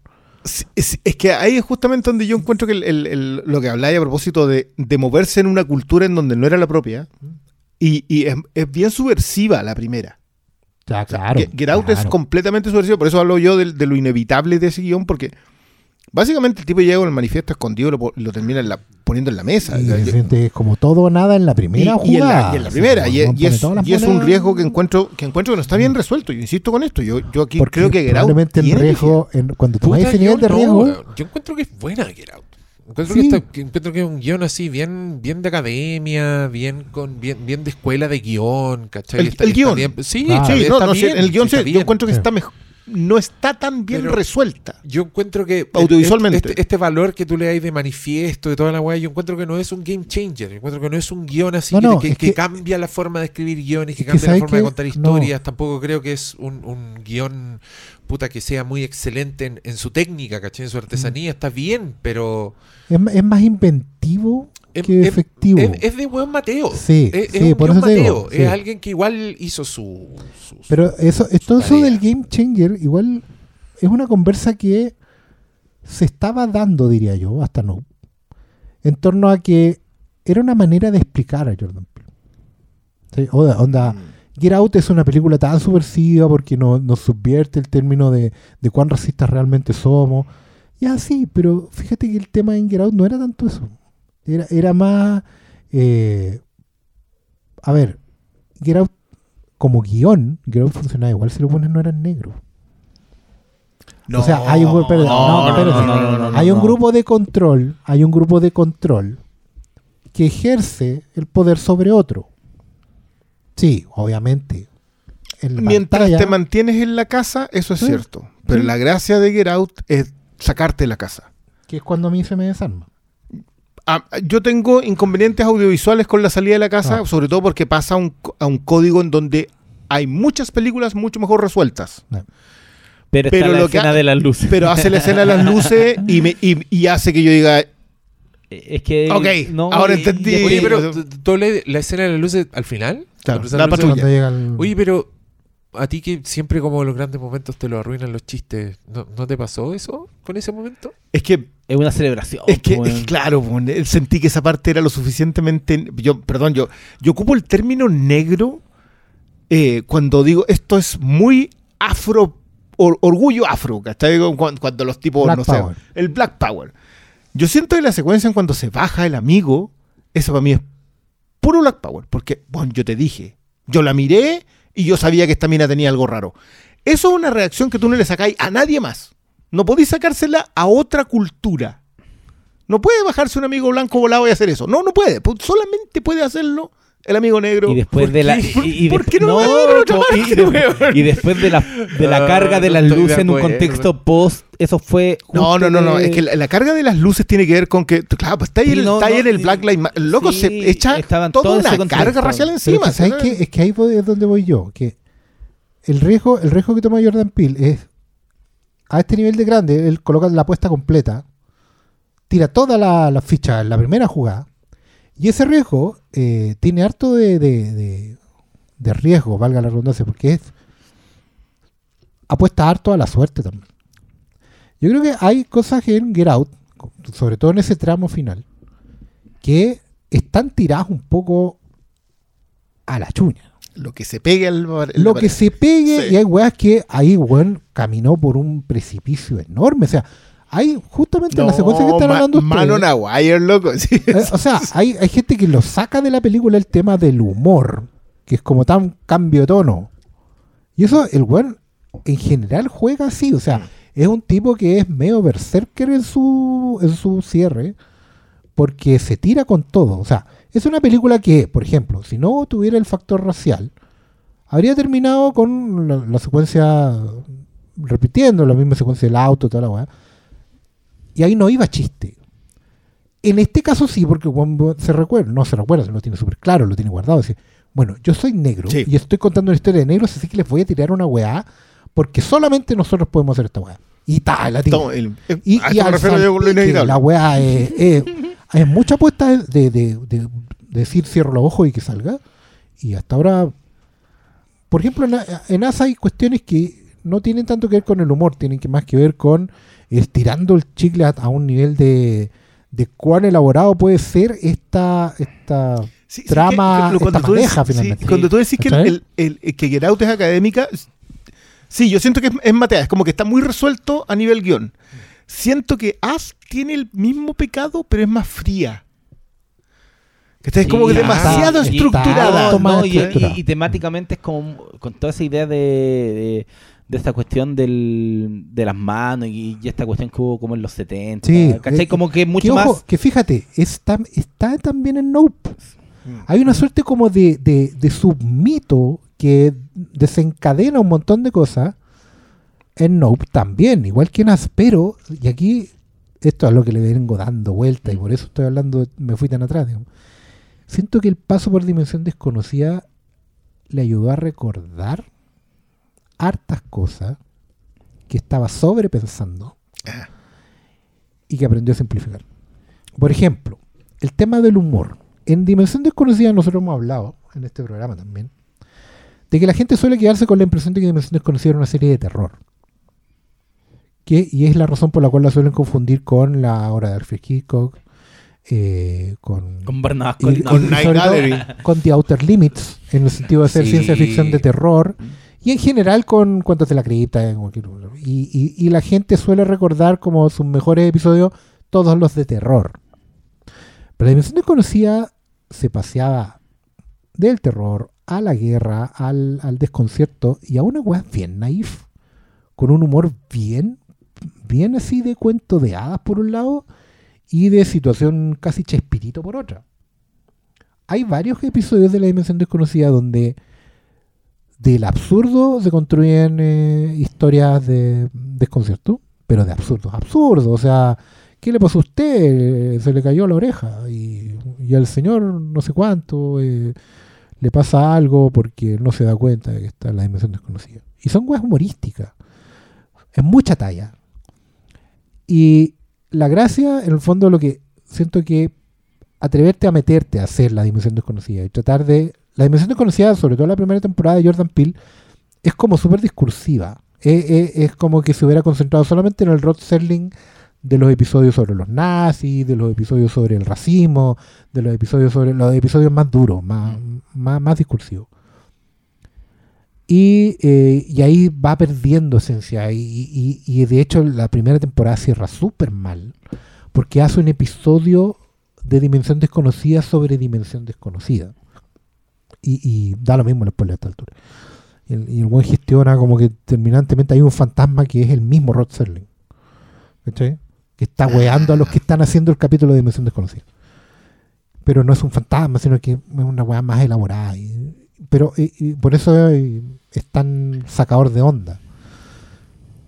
Siento que, que el sobrepensar todo esto le debe haber ayudado y le debe haber evidenciado que hay cosas que eran más simples en, en la narrativa, en la, en la ficción de Dimensión Desconocida, que es lo que él siempre ha querido efectuar. Y por eso, como bien dijo Cristian en el, en el cine, finalmente no puede verse de un, de un punto de vista, no el único punto de vista, pero desde un punto de vista como tres o cuatro episodios juntos. Mm. de la dimensión desconocida. Está el clásico Y- y episodio achicó. del, sí, está el clásico episodio de eh, del, del, del trauma televisivo Mm. Que cambia la, la circunstancia. Está el clásico episodio de una pareja de, de, en este caso de hermanos, que están completamente aislados y van a ser sometidos a una experiencia eh, que, va- que es de la otra dimensión. Trascendental. Claro, de la otra dimensión. Está el grupo, finalmente, que pueden ser estos Oye, mismos pero- hermanos, pero está No, el grupo y, y Holster. Claro, no- que se enfrenta a una situación mayor que ellos y la tienen que resolver. ¿Cachai? Ahí por lo menos hay tres historias Pero de no la dimensión tanto de la desconocida. dimensión desconocida. Después me, me- me pongo triste que siempre voy a una tienda amiga llamada Filmico.tv. y ya no está. Sí, ¿Y sí, dónde está? Sí. Te la yo me Mira, hace como cinco volver años. Yo tengo toda la esperanza de que cuando se acabe este año cambien ciertos contratos de Paramount y aparezca de una vez por todas en el streaming, que es donde debería estar. Se tiene que vencer en Sí. algún momento un contrato que las tiene bloqueadas, weón. Si los weas están. CBS. Sí, Sí, pero sí, se que ellos tenían el control de la distribución. Cuestión Claro, pero, rara, sí. pero en- por vaya, como, pero ya soltaron Star Trek, ya soltaron otro weón. No, no, sí, van, a- van a No, caer, van a caer. Pero, ¿sabéis qué? Yo, yo quiero aterrizar un, un concepto. Cuando tú habláis de, que- de los capítulos, eso está derechamente centrado en la muy buena construcción de personajes que tiene esta, esta película. Cada personaje podría tener su capítulo propio. ¿Cachai? Y eso, y de nuevo, es- esto no es para nada fácil de hacer. Para nada. O sea, Ángel tiene su propia historia. Los, las- Que los- en, funcionan todos en, y, en- en- y que funciona por su propia línea, funciona en sus propios tonos, funciona en, en por qué llega, dónde llega, cómo llega, que puto CW, ¿cachai? Es- ¿Sabes lo que me pasa a mí? Y volviendo un poquito atrás, 10 minutos atrás en el Filmcast, cuando estáis hablando Oye, de los discos. esto, hoy día vamos a terminar a la hora. No, sí, sí, pero déjalo, déjalo, ya estamos en esto. Cuando estáis hablando Yo de voy a acostar, discos, ah, buenas noches. eh, cuando estaba hablando Oscar de- del primer, segundo disco, para mí Get Out es como ya, Please Please Me, de los Beatles. Bueno, el disco, éxito. As eh, with the Beatles. Bueno, pero no tiene ninguna ningún tema bueno. Ya, pero igual son los Beatles, pues, Sí, bueno. son los Beatles, Partí- pero- Igual partís de una base pero- bastante. No, pero sí que- Mátase. Y, y esta para mí, ya este one se saltó al Roll Soul en donde todas las canciones son buenas. Y mi expectativa es que la siguiente sea el Revolver y nos vayamos toda la chucha porque ahí, ahí ya llegamos a otro, otro nivel, ¿cachai? Pero creo que es que todo lo... Cada vez que pienso eh, más esta película me gustan todos los componentes. Creo que... Es que, ¿sabes qué? Es, y eso muy, lo- es- es muy difícil encontrarle un componente que no funcione. A eso es lo que yo me refería, por está ejemplo, con la construcción de de... Es que, es que, por ejemplo, algo que dijo el, el Diego, cuando el tono de la película está muy bien definido, no es tan fácil que todos los personajes funcionen, cuando todos los personajes vienen de líneas distintas, logren pertenecer al tono. Pues si tú lo pensáis, el personaje de Steven Yeun, el personaje, Little Jupe, no te, no te debiera cuadrar con el total del tono de la película. Y sin embargo lo, consigue. Yo he leído a más de alguien diciendo, a propósito de que de todas las secuencias del chimpancé no te cuadran con el resto de la película. Lo que son definitorias de la película que estáis viendo. Cosa a la cual yo le tengo un poco más de eh, lejanía, es justamente a eso. Esta película nos va a gustar en un círculo de, de ejercicio de apreciación o en realidad pegó lo suficiente en la gente. Porque esta película A le fue bien en taquilla en Sí, Estados sí, Unidos. ¿Le habrá ido lo suficientemente bien? No, o sea, yo ya hablé con un amigo que la vio y me dijo, sí, está buena, pero no le gustó todo, ¿cachai? Como que Ya. hay cosas que no le calzaban. Sí, sí, es que es que una Y- película. Y creo.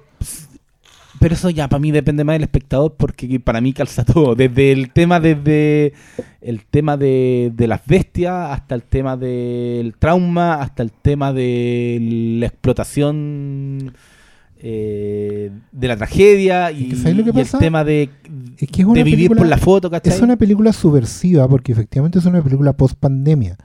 Es una película que no va de A a B. No tiene una trama lineal o- o aparentemente enredada, pero que finalmente siempre son lineales, Mm. que es lo que la mayoría de las cosas que estamos viendo hoy día. Y que eh, en un momento en tres cuartos te genera el, el gran salto de guion, donde tú decís, oh, qué sorpresivo todo, para tener un final que te haga volver para la siguiente. Esta película en el fondo es como estos bloques de los niños chicos del jardín, donde tú tenés que ir metiendo las piezas en el cubo. Y, y la pieza cabe por un bloque. ¿Cachai? No cabe por todos. Da lo mismo el orden, da lo mismo en qué momento lo vayas integrando. Mm. Pero tenéis que meter las piezas en el bloque. Claro, y eso que parece. Claro, son- eso parece súper fácil. Y hay gente, sobre todo adultos, que se complican caleta con esa weá. Agarrar el triángulo de vuelta y lo cuadro. Entonces, ahora, ¿qué, qué- qué- qué encuentro que es muy meritorio Jordan Peele? Que no lo había hecho nadie, ni siquiera Christopher Nolan. eh, ni lo supo hacer Denis Villeneuve. Que es que si vas a sacarle la linealidad al espectador en tiempos donde están todos acostumbrados a que todo sea eh, causa y consecuencia, dale un gran espectáculo. Por eso la gente, en el fondo, la gente, así como quizás el grueso, la audiencia diga que está buena igual, porque no te podís negar al show. O sea, Mm. es una película que está, sí, está filmada para IMAX, pero tiene tomas que son para IMAX. No, no es como un plano grande de la ciudad con un dron. ¿Cachai? No es, no es- son cuestiones que están encuadradas con mucha espectacularidad que no has visto antes. O sea, esa nube, por muy nube que sea de ovni, no la puedes asociar a nada que hayas visto antes. No está homenajeando a otras cosas. Es una cuestión, eh, la criatura, lo hablamos en, el- lo hablamos en, el, en, el, en, el- el- en el- la sala de cine, donde estuvimos con la comunidad, donde ustedes pudieron haber estado. Eh, Si no fue, hueón. Claro. esa, esa criatura no se parece finalmente en nada, ¿cachai? No se parece en nada a ningún monstruo de, de, de- de librería, como lo decimos hoy día, ni responde a esas lógicas orgánicas de la librería hoy día, de, de la, de la fábrica No, de y- efectos y- y especiales. tiene una cantidad de simbolismo, el, cua- el, el cuadrado, el obturador añejo. Claro. Eso, eso, es lo- eso es algo que no conversamos, pero, pero acá hay la, la carga simbólica sobre el cine, igual está muy bien desarrollada, pero no se cree su propio cuento. No, No te la sobrecarga. no. Si tú te lo lleváis para la casa, claro, ah, el cuadradito de adentro que se comía todo, ah. Y por eso Pero eso lo también- hay tú, y- el, y el mono en el programa, en la tele al inicio, la relación de la desde la cámara. con la televisión. ¿Qué es lo que ves en la televisión? ¿Cachai? ¿Cómo determina tu vida las cosas que ves en la tele? ¿Cachai? No es solo una- un homenaje al cine, No. es un homenaje a la pantalla. Y, y, ¿Y cómo y- te le- y y- lo de alienígenas centrales también y- tiene que ver con eso. Harto, y, y- y- y harto. cómo en el mundo de hoy eh, Sí. el, el- el- el presentarte a través de una pantalla, algunos los define, o cómo una pantalla eh, te valida también. Hay, hay mucho de, de eso. Pero a mí lo que un, un elemento que me gusta es que eh, que Peel toma un personaje eh, que con todos sus, sus trancas, su, su achaque, también te presenta una mirada nueva de, de cómo te presentan a un personaje afroamericano. Porque el tipo es como... Podría ser un weón que está siempre en- sentado en el banco de la plaza, ¿cachai? No la de Caluya. de Caluya, ¿cachai? Es como un tipo de personaje que no es, no es ni el héroe clásico, ¿cachai? Es un tipo... Ajá, eh, el que se siente y dice, no, No, y, él- yo no me voy a meter en wea". y, y- y- y desde su reacción cuando está eh, llevando al caballo en el para la grabación del comercial, ¿cachai? La, la forma en que en- de presentarte a ese tipo de personaje yo lo, lo encontré muy muy novedoso porque no es no es el que tiene siempre tiene- es- ese podría haber sido el- un secundario en cualquier otra película convencional, ¿cachai? Mira, mira, déjame hacerte un juego. El señor Daniel Caluya, heredero de una tradición de criadores de caballos para Hollywood, acaba de heredar el negocio familiar. No era lo que él esperaba para su vida, y probablemente renunciaría a esto en cualquier momento. Lo que no sabe es que esta noche tendrá un encuentro definitorio que lo ayudará a decidir su futuro en la dimensión desconocida. Y puedes Este capítulo. y podía hacer lo mismo con Keke Palmer, con el personaje de la hermana. Exactamente lo mismo. Ella se dedica a otras cosas, se dedica al vodevil, está metida en esta otra, pero tiene que volver a su hogar y cuando vuelve se encuentra con todo esto otro. Y que te- puedes hacer lo mismo con eh, Ángel. Angel. Puedes hacer lo mismo con el Hoyten fue tema en la película. que te- Claro. Que el Michael, grande Michael Wincott. eh, eh, Hace rato no. no era el cuervo, para los que para los que no En el cuervo, sí, por en el malo del cuervo, cuervo. en el malo del cuervo, el- para los que estaban preguntando por qué se acuerdan de Michael Wincott. Para mí el, el malo de Díaz extraño. El malo de Díaz Era el el- el que le robaba a la sí. Juliette Lewis al Ralph Fiennes. Pero es que Oye, ese esa iba en esas películas todo el rato. Pero ese, no, sí, ese, ese era el Michael cuervo. Era el, era el hombre que daba el Del- pasaje en Alien 4. el, el mejor fotógrafo También.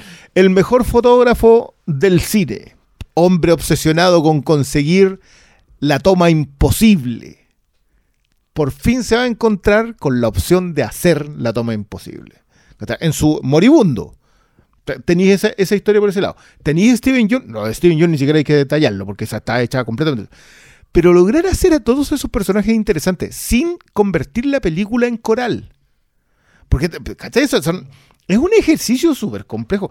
Yo creo que el loco se sacó los prejuicios. No porque, a ver, eh, que la primera imagen de la historia del cine como concepto sea un negro cabalgando en manos de otro cineasta hubiese entrado en otro comportamiento de la postura en la pantalla. Pero como eso ya se lo sacó Jordan Peele. O sea, como que ya votó todo lo que tenía que votar sobre eso, lo que decía yo ese día en el cine. Esto es tema hasta que deja de ser tema. Y para Jordan Peele dejó de ser tema. Es su protagonista en negro porque porque Daniel Kaluuya se llevaría bien con él. No tengo idea. Pero a todo esto... eh, Es eh, su Bobby él- De Niro. Claro. He leído harta conversación a propósito de lo inexpresivo que, que es Caluya. Aparte, ese día lo comentaron en el cine y, y he leído harta. Y yo no lo encuentro inexpresivo. Yo No, leí por no, segunda vez. No, yo creo, yo creo que es una imprecisión nomás, no, no es inexpresivo, es, es- es introvertido. Es un personaje que no muestra sus sentimientos, pero el weón es- Pero, pero construye weando. un viejo chico. Sí. Sí, pues, ¿qué hace la Weón, weá, po? el weón Es tiene un- todo- ese, ese cabro siempre ha tenido todos los premios ganados. Sí. Ese cabro es Caluya bueno, bueno a cagar. Una weá el caluga. primer día, el primer día en las clases, ese weón entró a la sala y un 7. Bueno, es bueno, es súper bueno. Yo sé que a lo mejor de repente fuera de la pantalla es medio pesadito y Está medio loco. Sí, está parece que está medio, medio. Pero probablemente porque un, un nivel de involucramiento es como actor de método así a cagar. Weón se convirtió en un viejo negro de jockey de, de los años 60 en, la- en las bombas bencineras, weón. ¿Cachai? De Oye, pueblos es que- como Y, y- Ohio, weón. Una wea así. y está todo tan bien integrado en términos de ese personaje. Por ejemplo, el- el- la weá del Rey Escorpión. Qué bueno Y, eso. y que se pone la chaqueta. La- que la que más encima de, y en una dice. Si al final ni siquiera hicieron esa película porque le pusieron camellos, pero, pero Pero- fuimos allá y trabajamos en la primera vez que trabajé con mi padre, que también tiene que ver con el legado. Con el legado. ¿Cachai? Que ah, extienden lo del legado sin hacerlo tan visible, pero a él, él sigue siendo el, de alguna manera es el heredero de ese jockey jamaiquino. Va a ser la toma más imposible de la historia del cine, tal como la primera toma de la historia del cine era imposible hasta que alguien la hizo. y, allá del cine también Aparte tiene que la, por no, favor, y tiene la tradición de- del Quiero detenerme en el, en el más allá porque la remata a la dimensión desconocida con ese caballo, con, con Caluya, caballo, que tú no sabes si está vivo o es algo que está viendo la Claro. Caballo. No, tú no sabes si Sí, ese es la, imagen. es la de vuelta a mano de la. ¿Cachai? Son, son, son una cantidad de. Tiene tantos méritos esta película por tantos lados que. Está claro que va a costar. eh, no reconocérselo. Es como, como que estas películas que tienen ese ejercicio de apreciación en donde tú la. De partida que creo que funciona mientras la estáis viendo.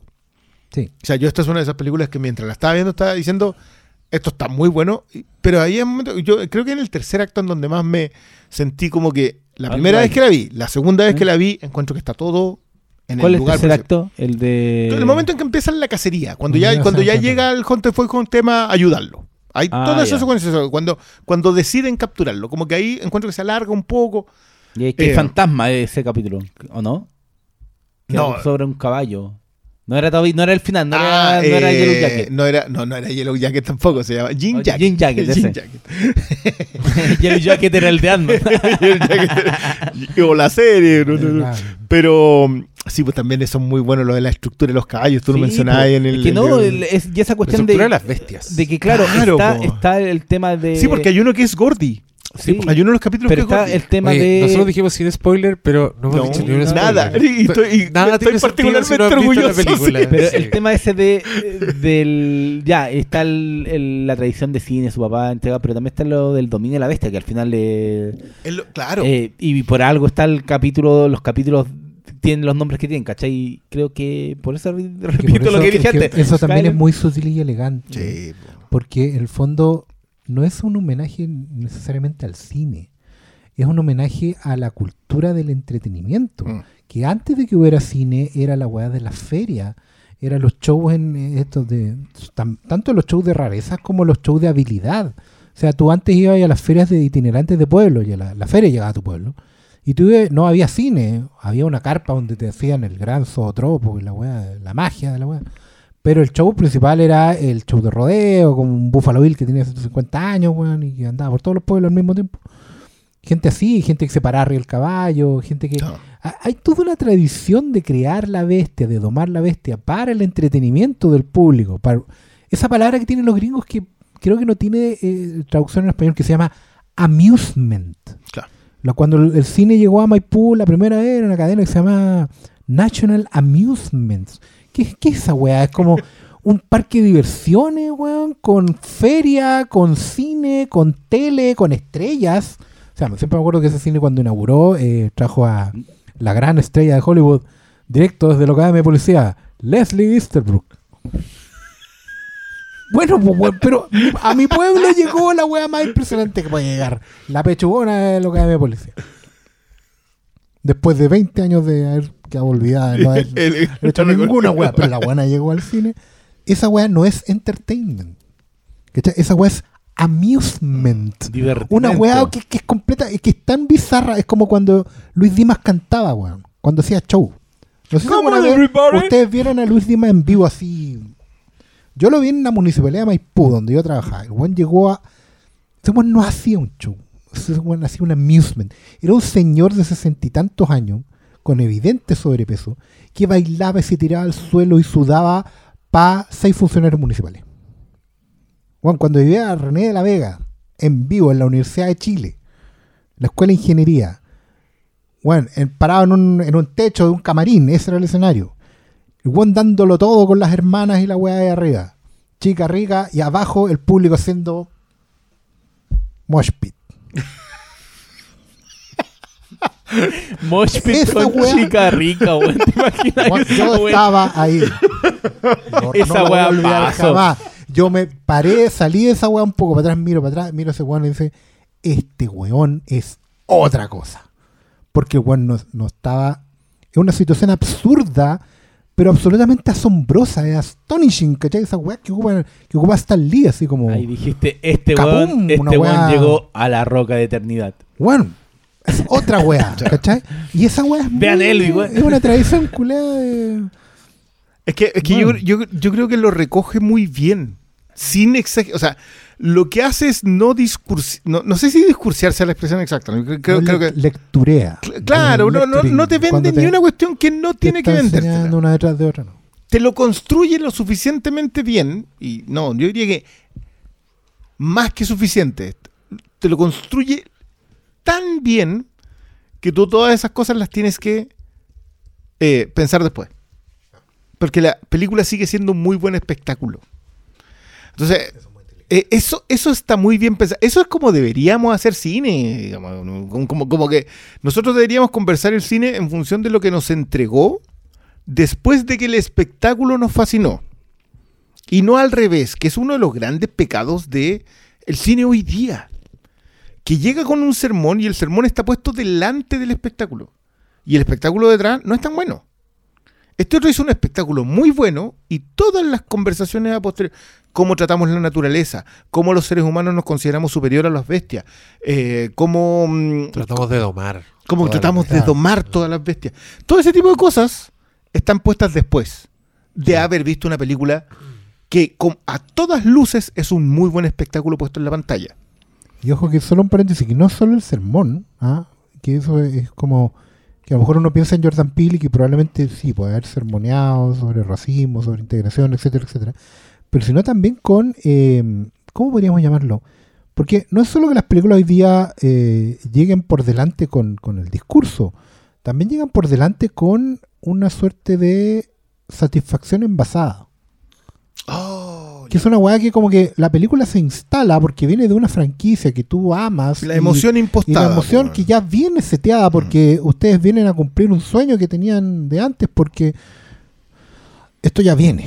Viene, viene y ustedes están seteados para venir a experimentar esto previamente. O sea que su Entonces, teléfono claro, en esta parte grave. el- en ese la sentido, la, la, la película está. eh, Da lo mismo si no es un buen espectáculo.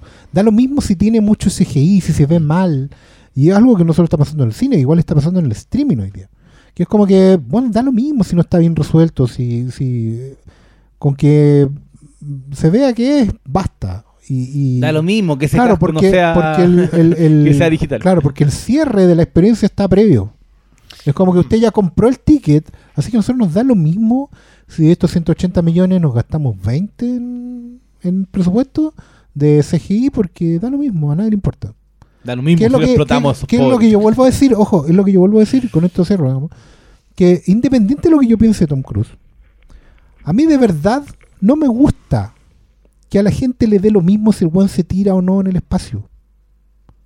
¿Cachai? Yo no quiero que eso pase. Porque no es lo mismo, po. No. No es lo mismo. Entonces, da lo mismo si mañana alguien te dice que el personaje se va a tirar de un avión porque es lo que él hace, es como la, la weá seteada. Y no importa si lo hizo de verdad, con una toma única, eh, o bajó de un edificio, o hizo la weá. O es un- exacto, esa es la weá. Es, lo- es- es- es la, la semilla de la que decía Werner Herzog cuando agarraba al Baby Yoda. Así, bueno, esta weá no me gusta porque sea Baby Yoda, Star Wars, el mito, la leyenda, la weá. No me gusta porque es práctico, weón. Porque lo hicieron estos weones con las manos. Y se mueve con un motorcito, weón. Esa es la weá que yo quiero ver. La experiencia de unos weones inventivos, de estos viejos locos del and Magic, ¿cachai? Todas esas weas. Es que, de es que- es que- volver- es que, ¿sabes que él, el- una de las gracias que tiene Bill es que no solamente está recogiendo lo que hacía Serling a nivel narrativo, o sea, a nivel de, de- de- de discurso. Creo que, creo que está errada la palabra discurso. Creo que hay un, hay un tema de, de texto, de subtexto, de, de palabra puesta en pantalla, que lamentablemente hoy día se ha ido desprestigiando porque el discurso hoy día es marketing. El discurso hoy día es venta, es, es frenar la crítica porque es esto, ¿cachai? Hablamos harto a propósito del, del identitario en Prey. Yo creo que la mejor defensa de una película con sustancia es que el espectáculo esté a la altura. Esa es la mejor defensa. Sea, West Side Story, que tiene cuatro lecturas a propósito de, de la, del estado de la situación de la sociedad más allá del conflicto racial, están todas ahí, están todas en West Side Story. Pero West Side Story es un espectáculo impresionante. Primero. O sea, si lo que me estás entregando en pantalla primero está tan bien resuelto que lo que voy a conversar después es todo lo que me dejó, es ahí es donde deberíamos estar llegando, que, que es algo que también va a hablar en la siguiente película, cuando ah, en, en más o menos como a las dos y media de la mañana.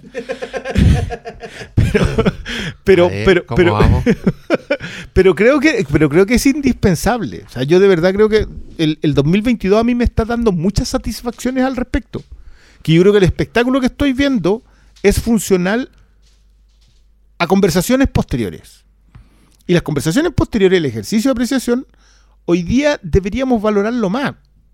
Igual yo puede que sea que porque le estoy haciendo el quite a cualquier tipo de conflicto y estoy dejando la conversación que en realidad me está, me está tirando en jundia.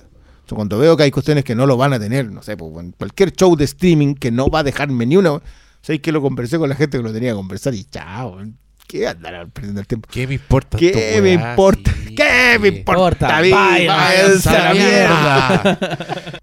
Oye, a propósito de cosas importantes, Cristian Flores, eh, te quiero hablar de nuevo de los amigos de Fintual que nos están auspiciando este Flickcast. aparte se están poniendo. Se están, sí, los queremos mucho, hacen posible esto semana a semana, así que muchas gracias amigos de Fintual. Pero mira, de lo que te quería hablar ahora era de esta sección que tienen los amigos de Fintual que está orientada específicamente a educar a la Peoples sobre las finanzas. ¿Me cachai? Como orientado justamente a la gente ignorante, a los ignoramus como uno, Los amigos de Fintual tienen, por ejemplo, esta publicación que ya les he comentado ahora, el Fintualist, que es una página, un portal que tiene artículos súper interesantes, muy fácil, pero además tiene una plataforma para aprender que es muy simple, que se llama Discovery y que es muy entretenida porque si tú, haces clic, mira, yo acá la tengo justamente abierta, en verdad es como un,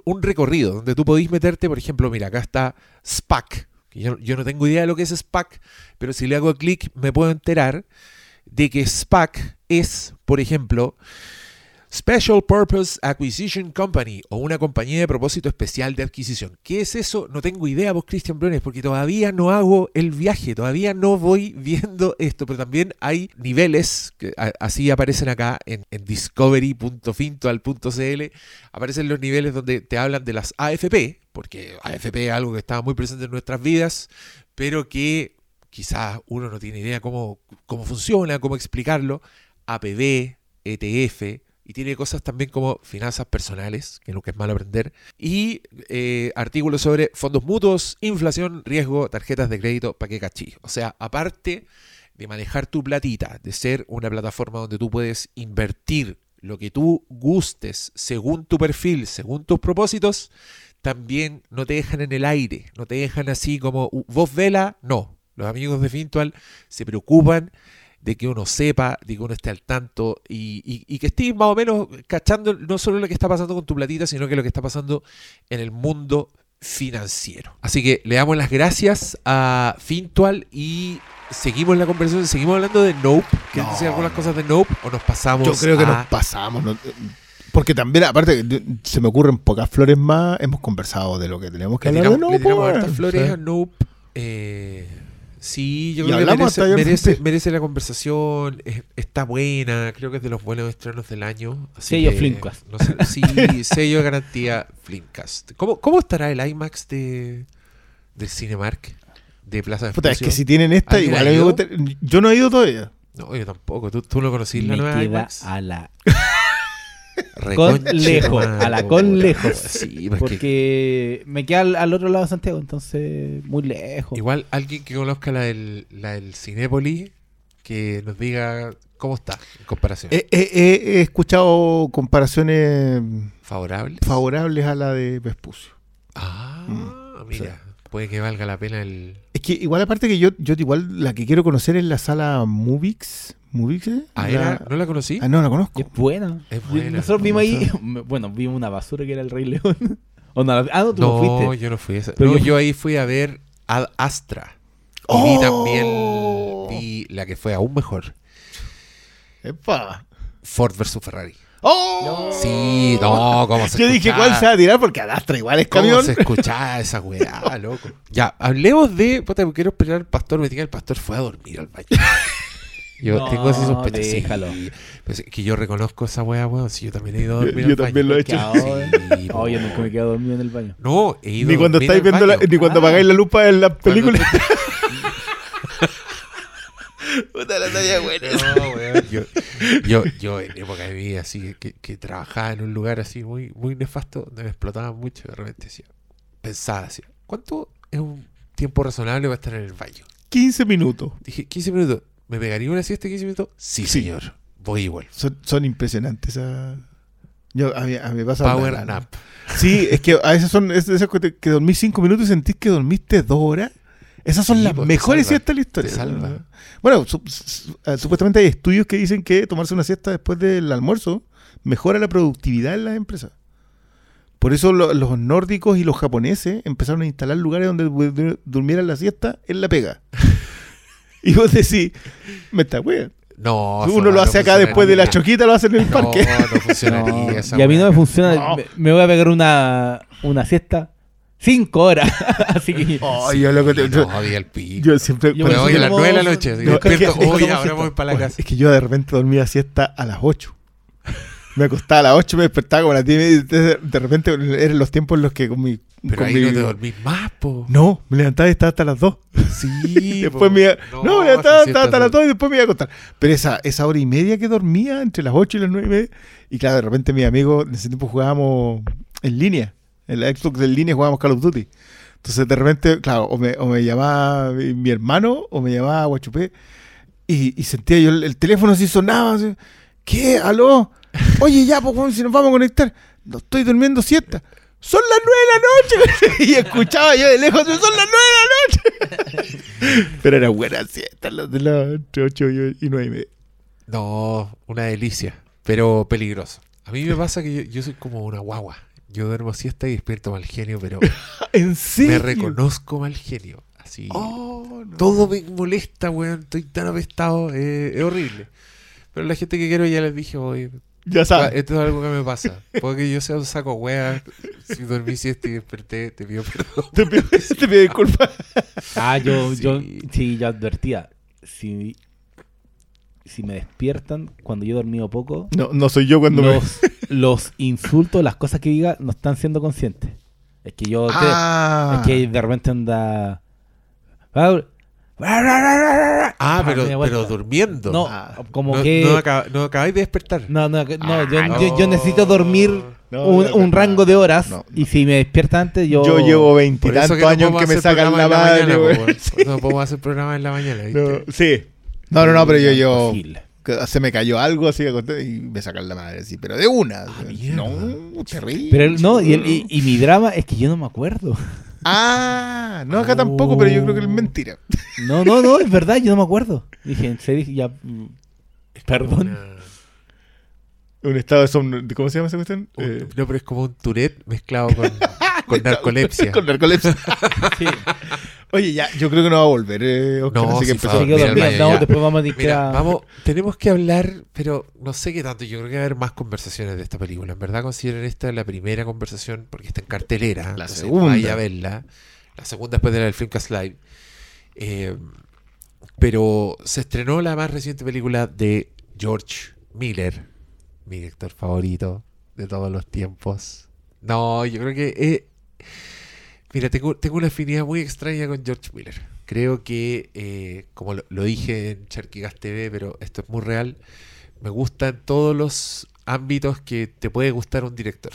Eh, siento afinidad con su gusto, con su forma de ver el mundo, con sus propuestas. ¿Cachai? Es un director que tiene, yo creo, dos películas que son un fracaso, que no, no, logran hacer lo que, lo que se lanzan a hacer, pero creo que incluso esas dos películas me parecen un frac- fracaso absolutamente fascinantes, eh, con, con segmentos brillantes y con, y con toda esta misma afinidad que, que siento por él en sus obras que son más exitosas.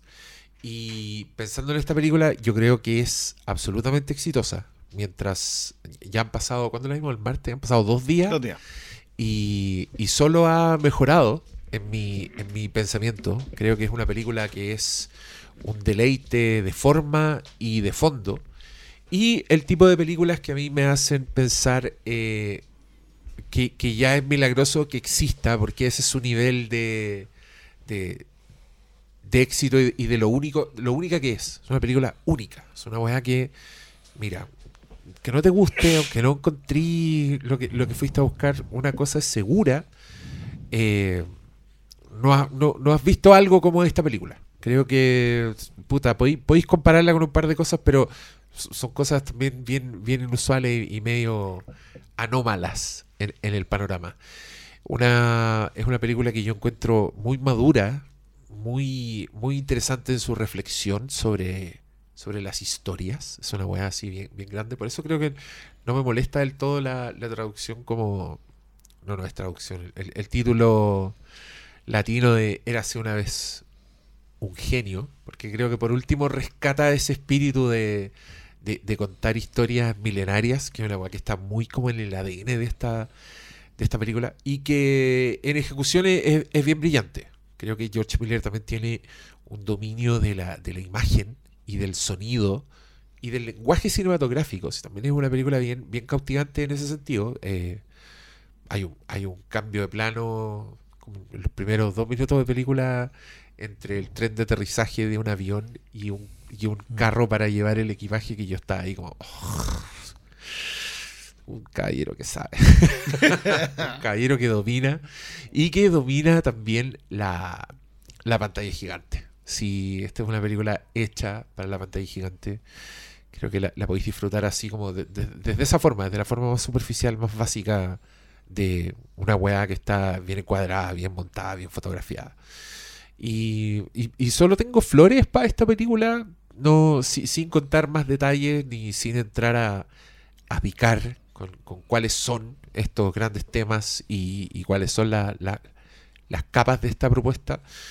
Eh, yo, yo la estoy recomendando así 100%, sin ninguna, sin ninguna reserva, porque creo que cualquier reserva que se dé y cualquier conversación que se dé a partir de la película, ya estamos en una base de una weá que es muy sólida y que probablemente sea mi película favorita del año. Yo sé que tenemos grandes estrenos todavía esperando, pero hasta el momento lo es. Y.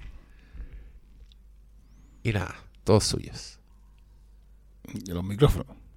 El- lo- los oídos de nuestros oyentes. Eh, yo sé que quiero hacer una defensa del sesgo en esta pasada.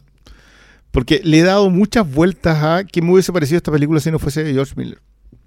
Habría dicho, ¿quién es este weón? Joven promesa, weón, que haga más películas, No, no, no, por favor. Es que, ¿desde dónde llegar a, mm, a 3.000 años de espera? Es probablemente la conversación que se puede llegar a tomar con muy buenos resultados de esta película. O sea, si es que yo digo, yo, sé que yo no tenía idea quién era George Miller y llegué a esta película eh, y puedo sacarle esto, que es la conversación sobre las historias. Creo que, creo que hay una... probablemente la base de esta película tiene que ver con esa misma generación de trabajo, de, de, de, de, de ejercicio de apreciación, de conversación, de... Le puede o no sacar enjundia a esta película.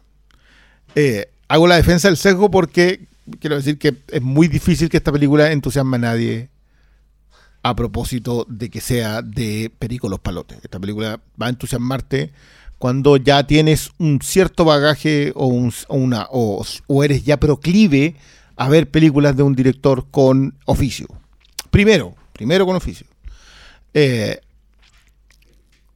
segundo, y ya, ya entrando directamente en la película, creo que lo que el mayor éxito que tiene esta película es devolvernos a un punto. Nosotros hablamos mucho en este programa a propósito del relato de la fogata, que la base del cine es imaginar. Eh, que el, el que te cuenta este cuento es alguien que se está haciendo a ti imaginar la historia. Y volvemos sobre algo que George Miller ha hecho muy bien y de forma casi inaudita vuelve a hacer que tú mires un punto de vista que te es ajeno. Porque la clave en esta historia es que todo lo que te cuentan es algo que el personaje de Idris Elba le cuenta a Tilda Swinton. Y lo que tú ves en pantalla es lo que Tilda Swinton resuelve con lo que le están contando. Yo te diría que de todas las cosas buenas que tiene esta película, esa es una a la que le he seguido dando vueltas desde que la vi. Lo que nosotros vimos en la pantalla es lo que Tilda Swinton resuelve en función de la historia que le cuentan. Y siento que Miller dejó ahí, no solamente él, también eh, su co-guionista, dejó ahí un huevito que nosotros vamos a tener que ha- hacer eclosionar en algún punto. Eh, vuelvo a insistir, de, todas las vueltas, porque yo creo que esta es una película que igual requiere hartas vueltas. Hay una conversación sobre en qué consiste el amor romántico, en qué consiste el, um, el apego por sí mismo, eh, la idea de la conversación sobre la inmigración también está, la idea de la conversación sobre la interculturalidad. Pero principalmente, y me voy a quedar con esta, es que las historias son la forma en la que nosotros explicamos el mundo. O lo eran hasta que decidimos que es la ciencia la que explica el mundo. Y esa, esa pequeña frase que pasa en la película, que, tiene que ver con el personaje de Tilda Swinton cuando ella habla de la ciencia. Y vuelve a los vestigios de lo que hacían las historias. Yo eh, lanzaba el, chiste de que las posibilidades de que Olivier Coipiel y Iván Rice terminaran una película de George Miller no eran ínfimas, eran nulas. Para nosotros, los comiqueros, fue así como, ¿en serio están poniendo esos posters en pantalla? ¿En serio son parte de una conversación seria sobre la narración en la historia, sobre cómo explicábamos los fenómenos naturales? Creábamos dioses para justificarlo. Y hoy día tenemos la ciencia, y la ciencia reemplazó las historias, pero la ciencia no puede reemplazar la historia. Y, de todas las cosas que me gustaron de esta película, creo que por, yo sé que hay mucho sobre la conversación de que esta es una historia de amor. Y quizás no sea mi, mi primera aproximación ni la, ni la última. Creo que puede haber una conversación entre medio sobre eso. Pero no es lo que la parte que a mí más me, me pareció planteada en la película. Esto es una historia sobre las historias. Y es una historia sobre cómo mirar el mundo. Y cómo resolvemos nuestras propias vidas en función de cómo miramos el mundo. Eh, esa frase de este es un amigo y se va a quedar un tiempo, eh, tiene que ver con la interculturalidad. El, el, aprecio por las historias tiene que ver con dónde las voy a rescatar eh, y cómo defino mi mundo en función de las historias que consumo.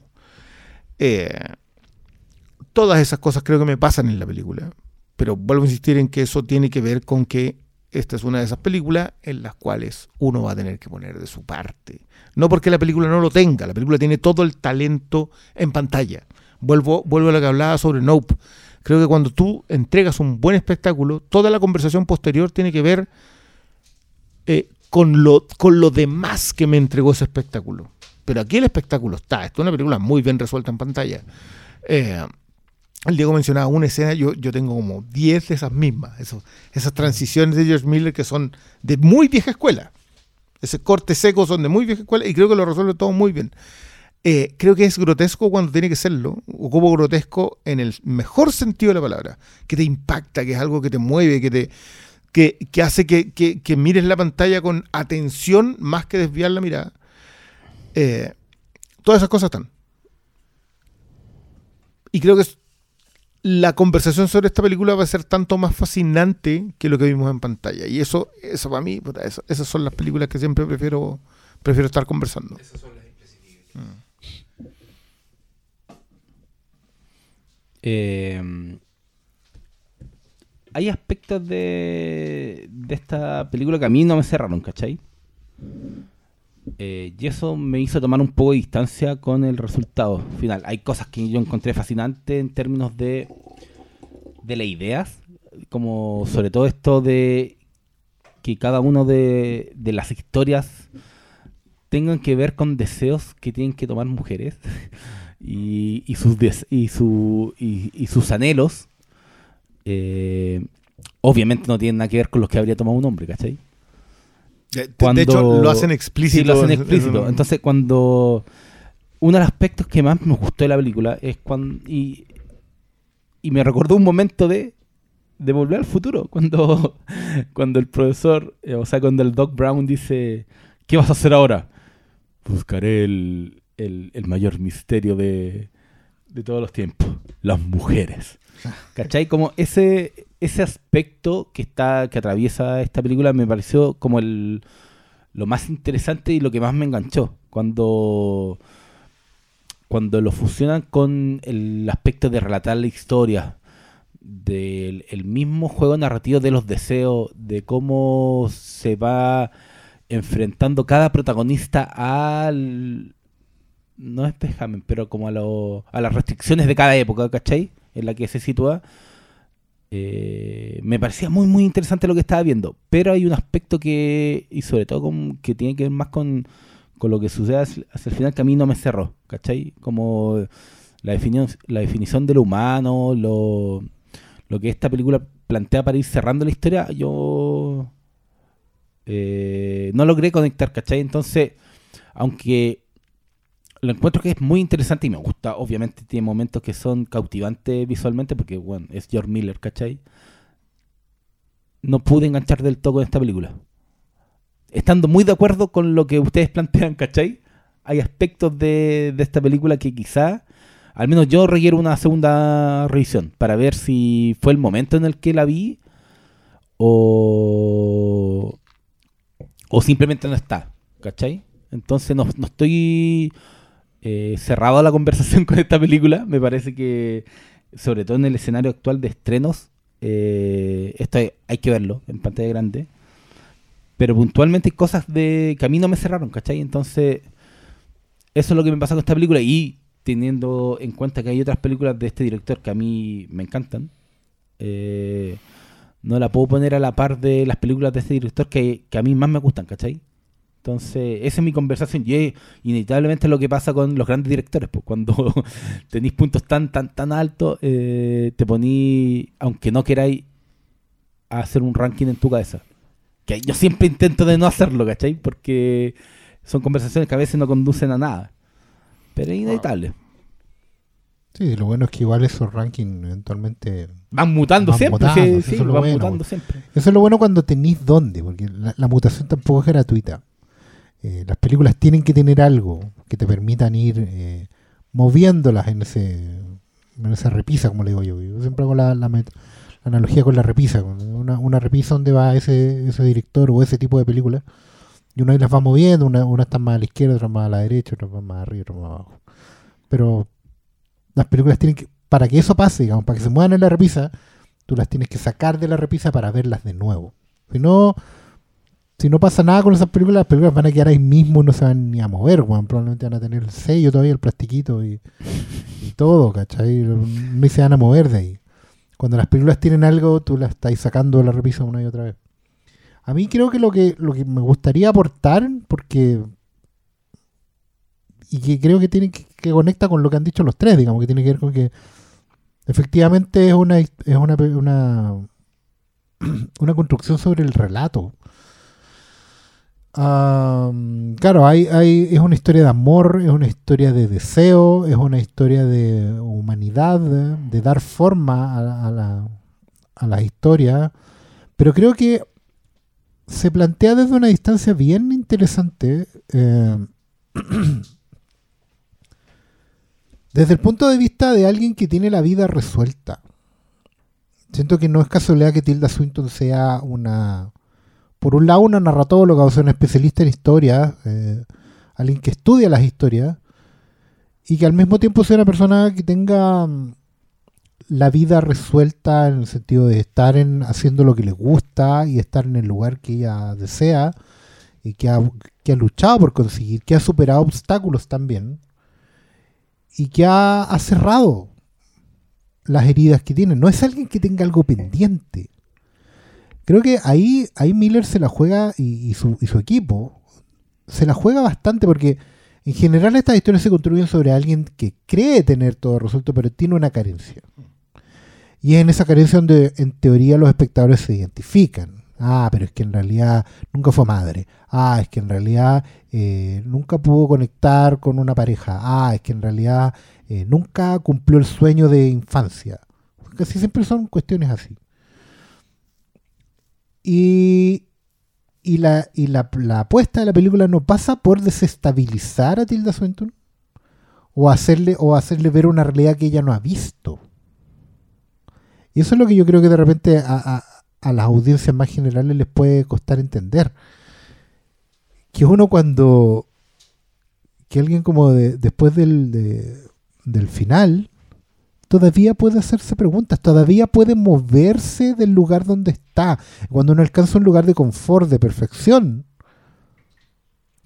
puede seguir moviéndose hacia otros lugares desconocidos. Y creo que eso ayuda mucho a cuestionar lo que probablemente esta historia hace, porque es la historia de un viejo, un viejo que eh,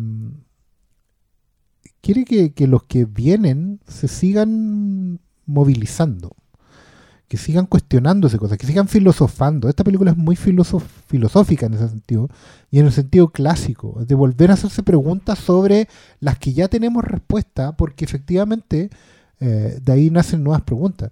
Y creo que hace muy bien en, en contraponer eh, la necesidad de las cosas, que las cosas tengan un relato, versus el cinismo El cinismo en el sentido de, eh, de creer que ya conocemos todo, descubrimos todo, resolvimos todo y tenemos terapia para todo. Que, que es la conversación sobre la ciencia. Yo, yo- Claro, yo, siento cuando- que, que es uno de los puntos más fascinantes de esta película que creo que... Mira, yo leí harto sobre... Me lo pasé el miércoles, hoy día es jueves. Me lo pasé el miércoles leyendo sobre la- los comentarios de esta película. Y creo que hay muchos muy acertados con valoraciones muy bajas. O sea, este, este sistema del- de, de valoración que tiene el Metascore, hay muy buenas conversaciones planteadas acá. ¿Cómo reemplazam- reemplazamos las historias con la ciencia? O sea, hoy día necesitamos que el dato duro nos valide nuestra visión del mundo.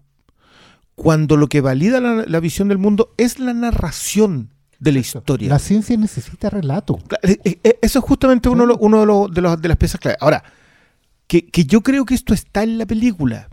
Yo, yo valoro mucho lo que dice Malo a propósito de. Yo pude no conectar. Y, y a mí me pasó en más de alguna ocasión durante la película.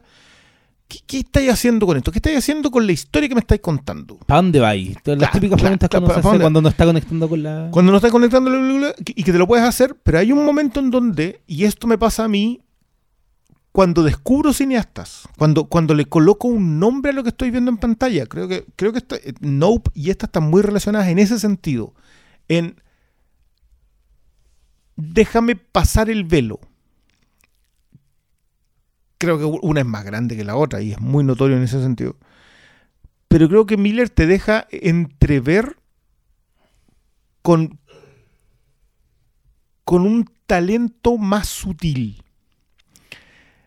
Pero esa conversa, cuando, cuando, cuando Oscar habla de la, de la filosofía, la filosofía básicamente es la información al servicio de la ilustración. A Nosotros, ¿qué es lo que sabemos? Es en función de puntos de vista. Eh, y el personaje a más a analizar acá es el de Tilda Swinton. ¿Por qué plantea ella el mundo como lo plantea? Eh, ¿Por qué decide contarlo como un cuento? y, y por qué decide eventualmente toda esta historia magnífica que a ella le ocurre, en algún punto necesita aterrizarlo y lo aterriza como se construyen los relatos. Era el tiempo en que la humanidad volaba en pájaros de metal. Era el tiempo en que la humanidad eh, sacaba eh, canciones románticas desde un aparatito en la mano. Y vuelve, a la, vuelve a, la, idea de la fogata. Vuelve a la idea de que el relato es valioso en función de poder entregarlo. Pero toda la historia que nosotros vimos, igual es la historia entre dos seres, cuyo deseo es inexplicable. Son dos seres abandonados, eh, que ellos mismos decidieron vivir en el abandono. Eh, ¿Cómo te define en la sociedad el hecho de querer vivir en el abandono? El hecho de, ¿sabes qué? Yo estoy lo suficientemente conforme con mi lugar en el mundo para no necesitar estar con alguien más. Pero quiero ver todas las historias del mundo y si hay historias románticas en el mundo, quiero poder vivirlas, quiero poder sentirlas, experimentarlas. Eh, cuando tú hablas a propósito de, de, cómo se definen los deseos, eh, en función de, una creyente que dice, ¿sabes qué? Tú eres un yin y yo no quiero nada que ver contigo. La otra tiene hambre de conocimiento, de poder saber cosas que les eran negadas a, su, a la persona de su género. Eh, otra reinaba por sobre todas las cosas, pero y me encanta además que el misterio de cuál es el mayor deseo de una mujer. Es que, y también los que focos, muy... ¿no? y, y, los focos de que toma la historia, es que eso, por eso decía que era lo, lo, que más me cautivaba de la película, era los focos que da a los distintos tipos de mujeres que tiene. Una era obviamente objeto de deseo, está la otra que está siendo sometida, pero tiene el ansia del conocimiento. Todos esos ribetes que va eh, aportándote esta historia que le están contando en base al personaje que está recibiendo la historia, es como lo que más me estaba gustando de la película. Entonces, hay mucho de esta, de esta historia que tiene. Eh, ¿Cómo lo defino? Eh, tiene sustancia, ¿cachai? Y es innegable, ¿cachai? No, podéis decir que eh, esta película es solo sobre tal cosa puntual. Es sobre muchas cosas.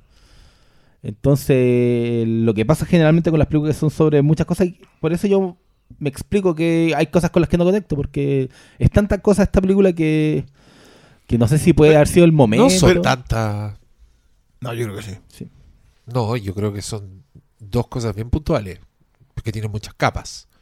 No creo que se trate de muchas cosas. Ya. No, no, no, es que déjame digerir un poquito porque es que, claro, para mí eh, establecer la ciencia como un reemplazo de la, de la narrativa es una cosa. La No, historia pero eso es una aproximación. Eso es una aproximación que hace eh, un personaje en específico sobre la historia de la humanidad. Pero te está hablando un poco de la evolución de algo que es necesario y que es parte de una de las dos grandes cosas.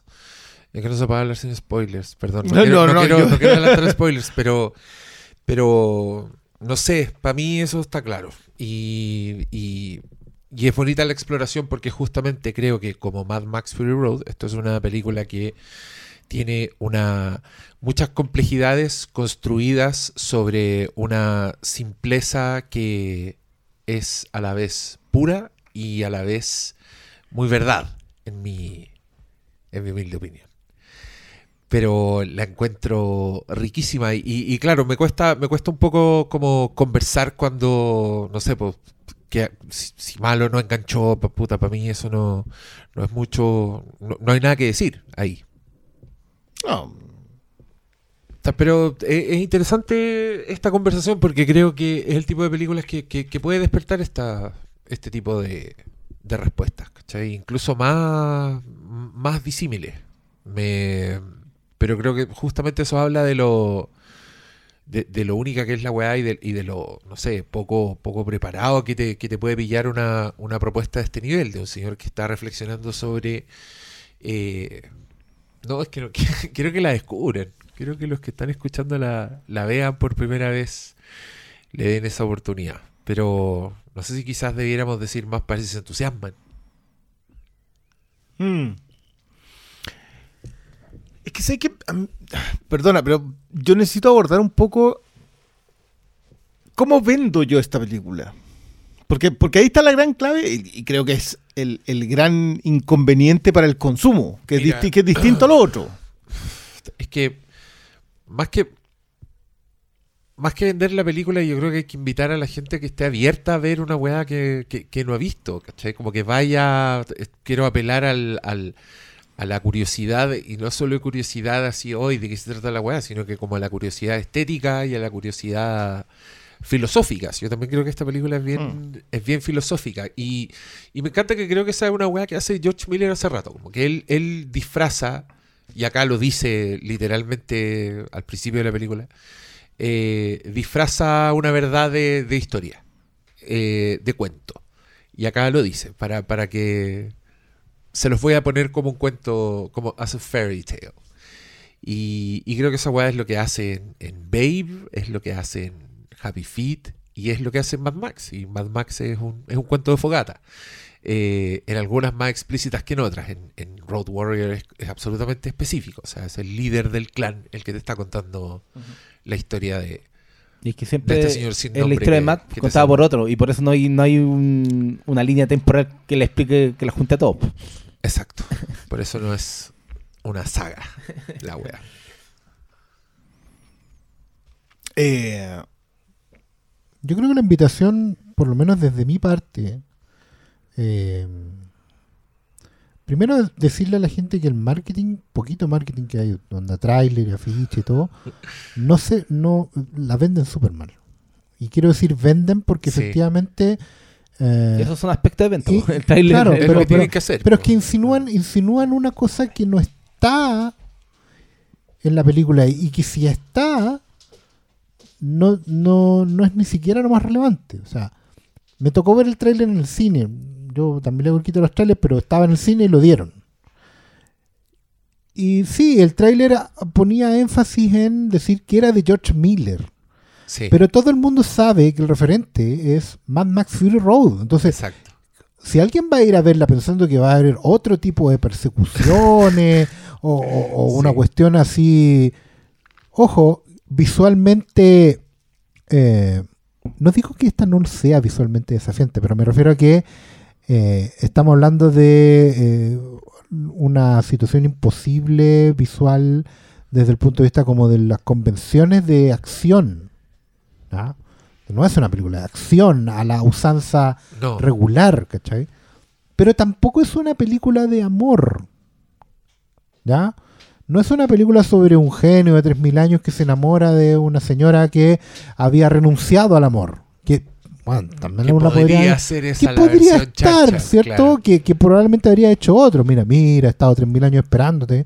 Hubiera es una mezcla el ángel enamorado. Claro, Ángel Enamorado, Don Juan de Marco, ¿cachai? Podríamos haber hecho una mezcla de todas esas películas y dirigida por un señor muy Hallmark y, y, y no es eso tampoco, no es algo para ver como con la minita o con los señores, volver a reencantar y a volver un ratito. Tengo No, un de hecho- sueño, mi deseo de hecho, es creo que que la- sea su mano Yo creo que es- para que vivamos felices. Porque O sea efectivamente... que yo, yo quiero, yo quiero abordar lo del Hallmark. Sí, pero déjame, déjame terminar la vendida. Yo creo que la invitación está en venir a ver una historia sobre las historias, sobre la manera en que la gente cuenta las historias. Por eso hay un genio, porque el genio es una de las figuras de relato mítico más antiguas que hay. Y que además eh, estimula mucho la imaginación porque hace mucho rato que en el cine no vemos cultura árabe, Sí. oriental. ¿Cachai? Oh. Eh, y cuando digo árabe oriental, recalco lo de árabe porque no me estoy refiriendo a China-Japón, me estoy refiriendo a Oriente Medio, me estoy refiriendo a, a- a la otra cuna de la civilización también. ¿Cachai? Eh, con, con ese mundo donde, donde mucho relato que hoy día conocemos, desde Pedro Urdemales y Pactos con Sí. el Diablo hasta eh, el deseo último, digamos, de, de- de las personas. Hasta están- aerolíneas cherezadas, loco. Sí, es todas esas cosas tienen que ver con eh, una invitación a volver a reflexionar sobre lo que importa de, la- de- de las historias que contamos y cómo las historias dan forma a los distintos mundos que nos conforman. Esa, esa es la invitación de esta película. Es una historia sobre la manera en que no se cuenta el hecho puntual, Mm. ni tampoco el punto de vista, sino que, como bien dijo Cristian, es la manera en que otros escuchan lo que nosotros estamos contando. Otros imaginan Otros lo que imaginan, nosotros exacto. contamos. Y ese mundo es tan real como el mundo donde se originó la historia. Y ese es el verdadero multiverso, al fin y al cabo. Todas las realidades que conviven en nuestras conversaciones. O sea, básicamente la realidad es la convención en función común. del relato. Mínimo común de los, Y todos claro, los pero- relatos. Pero es que eso es lo que me pasa a mí con, con esta película. Creo que la conversación que se puede generar en función de los distintos aspectos que plantea es súper rica. O sea, es riquísima. Pero ¿cómo siento yo a alguien a ver esta película sin esta conversación? O sea, con la idea de que esta conversación puede ser, deba ser algo, quiera hacer algo que salga de esa persona que se sentó en el cine. Porque, y, y- y esto es algo que venimos conversando hace un rato, a propósito de lo que, del, del sesgo. Que, que no sé si sea sesgo o prejuicio, creo que son palabras con connotaciones muy negativas, pero no necesariamente tienen que tenerlo, ¿cachai? Sí, no, yo encuentro un poco troll esa wea. creo que- Ay, le habría gustado tanto si no fuera de. Como, pero- No es de... Es de George es Miller. él. ¿Cachai? O sea, si llegamos a esta película porque es de alguien. Si llegamos a una película de Jordan Peele, ya le colocan los nombres. Sí, ¿Cachai? En el momento en que algo- una película tiene el nombre es porque tú entiendes que estás llegando ahí porque es de un cineasta, que tiene una forma de elaborar, de contar, de narrar, de, plantear, mundo, de, ver el mundo. y de ver el cine. ¿Cachai? Eso, claro, porque es lo que decía de Palma a propósito del, del- que yo lo he repetido muchas veces. Los cineastas de antes hacían historias viendo el mundo. Los cineastas de ahora hacen historias viendo historias. Lo que plantea Miller acá es que las historias son así de antiguas. Eh, al nivel de llegar a ser míticas. Lo que plantea en, en un punto con Salomón, con Chiva, eh,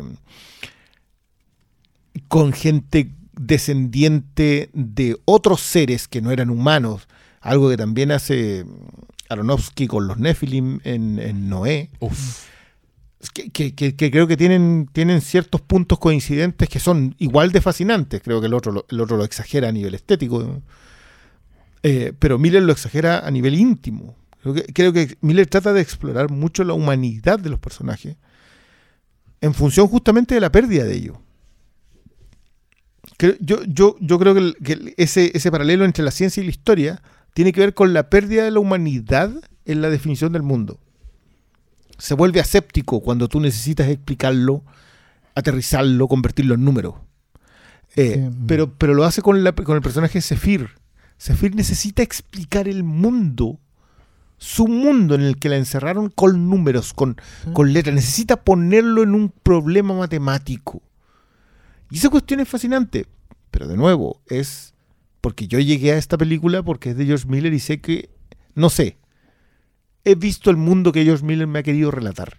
He visto las historias que me ha querido relatar. Entonces entiendo cuando, cuando vayamos a ver el fracaso de esta película. Entiendo Sí, las reseñas mira. tibias que he leído. A mí, perdón, que me, gustaría venderla. Acepto el desafío. Yo la, la voy a vender. Mira. Eh, 3.000 años esperándote. Me encanta ese título.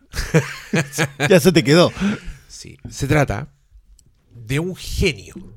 El genio, la figura mítica que usted conoce, eh, este ser que aparece y te concede tres deseos. y que- Literal de y la que lamparita. vive prisionero en una lámpara, botella. Interpretado por Idris Elba. Yo encuentro que es un casting perfecto.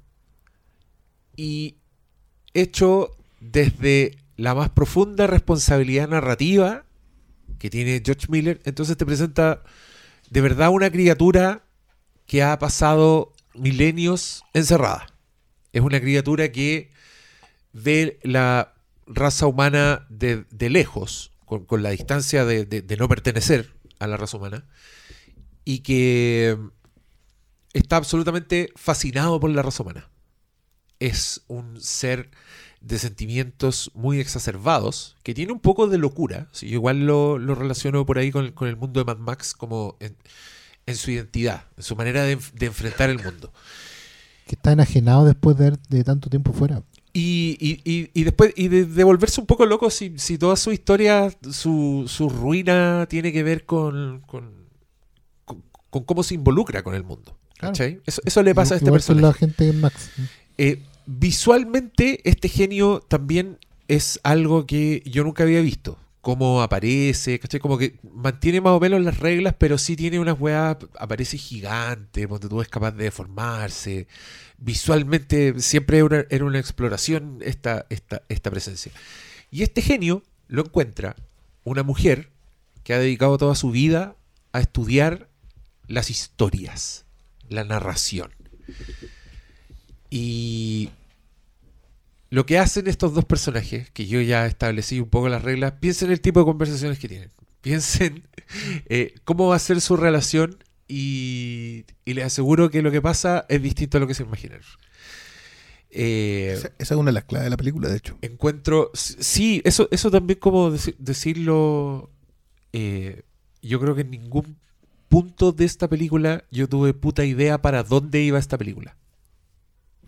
Algo Y que, esa u- weá- algo que uno puede apreciar y otros no. La encuentro. Sí, la encuentro mágica y Sí. al mismo tiempo te doy toda la razón porque de hecho, a mí yo cuando hablé de esta película antes eh, con una persona que no voy a decir quién, pero me dijo que la odió, odió esta película. Esas fueron sus palabras, yo la odié. Y una de las cosas que dijo a la pasada fue una película que no llega nunca al punto. Y yo dije, estaba ahí esperando un punto. O sea, no te entregaste a esta weá. Es que ahí está la clave. Eh, pensaste que había un misterio, algo que resolver. Cherezada Airlines. es que mira, es que la clave, la clave está justamente en eso, en el tagline, si queréis, para vender la película. ¿Cómo le cuentas a una historia a alguien que conoce todas las historias? Exacto. ¿Cachai? Y, y es. Porque efectivamente lo que nos pasa hoy día, y lo hemos hablado en este programa again, and again, and again, y volver a pasar. Hoy día todo el mundo eh, hace gala, cree, at- eh, asimila reglas de guion. Hemos hablado en este programa con todo el mundo de las películas Sí. tienen guion, no tienen guion, falló en el guion, Hoyos en el guion. hoyos en el no guion, quiero matar a eso. etcétera, etcétera. El arco. Porque El todo, arco. porque hoy día todo el mundo, el mundo se, se enfrenta a las películas con un manual de guion. Son, son narratólogos Que se lo todos. sacaron de la raja, man. Todos aprenden alguna fórmula. finalmente. Aprenden una, este es el camino del héroe. Eh, Exacto. Aprenden una, se aprenden una fórmula y buscan un test de Bechtel, si queréis, y lo van aplicando una prueba de la blancura a todas las cosas que ven. Y esperan que resuelva, que vaya marcando las, las casillas. Esta película en realidad no la podía haber hecho ningún otro señor porque probablemente el único señor que le importa todavía, no porque a los demás no les importe, pero probablemente en su propia carrera, en su propia filmografía, está con la constante preocupación de cómo ir relatando el mito una y otra vez. Porque si una weá que se parecen Babe y Max Mad Fury Road, es que las dos weas están contadas como un mito. O sea, Babe es un libro de cuentos, como si quisiera Wes Anderson hacer un libro de cuentos, pero está hablando de un mito. Porque si tú lo miras desde el punto de vista de los animales de cuentos, Baby es el mito del animal que rompió las reglas del cuento. ¿Cachai? Particularmente cuando en ese momento que para mí es icónico, absoluto, que es cuando le saca una frase al humano. Le dice, bien cerdo. Porque no, en los libros de cuentos los humanos no hablan. digo, pero bueno. Que es el equivalente a la mirada de, de Max de vuelta furiosa. No. Es lo mismo. La, cuando, ¿Cuándo, habla, cuándo hablan lo- los corazones de carbón? Una sola vez. Cuando tienen que hablar. ¿Cachai? Entonces, este señor probablemente es el único que le preocupa esta, esta problemática hoy en día. ¿Cómo le contamos la historia al que ya se sabe todas las historias? Al que va a decir, esto es como todos ustedes dijeron, un camino del héroe, un arco dramático, un hoyo en el cielo. ¿Cómo, cómo El- el navegamos hoy día? ¿Cómo navegamos hoy día? Claro, la pelea en el pasillo, El plot el algoritmo, ¿cachai? El, el, top, el plot twist. ¿Cómo hoy día le contamos la historia a un weón que se sabe todas las historias? Que va a entrar en esa. Que va a ser un duelo. Va a estar así despejando. Check, check, check. Que tiene la lucidez para decir todas las historias de deseos. Claro. cautionary tales. Claro. ¿Cómo? Y, y no es porque el genio tenga que demostrarle algo a la- al, al cinismo, digamos. ¿Cachai? Que, que esa es el- la propuesta interesante. La respuesta de Miller de inmediato para mí, desde mi, desde mi resolución, es no, si no se trata de ganarle al cínico. Se trata de decirle al cínico que te cuente una historia de vuelta. ¿Cachai? Que hagamos, que volvamos a una weá que parece que se nos había olvidado, que era intercambiar historias. Escuchar al otro, hablar de nuevo, volver a conversar. La que nosotros decimos la conversa de bar, ¿cachai? Que se perdió. El, acto de seducción, que también se perdió. Que siempre era de ida y vuelta, si la weá no es una toma de posesión. No es ponerle el molde encima y decirle, mira, esto es todo lo que tú necesitas, ven. No, pues no es como, oye, te voy a dar la mejor charla de tu vida, así que ven. ¿Cachai? No, no es dejar callado al otro.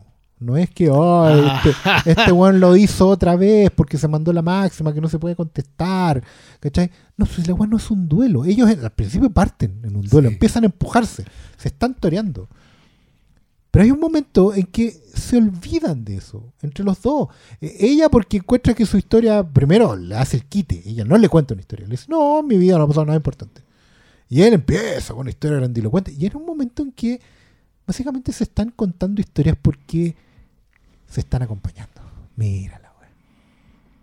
Y eso era todo Pe- lo que Se necesitaban. están, se Se están revelando. Sí, pues se sí están revelando porque eh, uno se va revelando en la medida que se va acompañando, que está Yo, yo tomando conciencia del otro. déjenme recoger porque no quiero que se me vaya el revelar.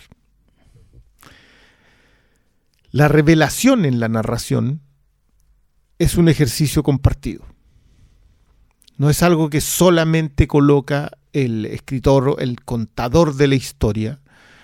Es algo que también tiene que ser, es un juego en el cual tiene que ser capaz de entrar el espectador, el oyente.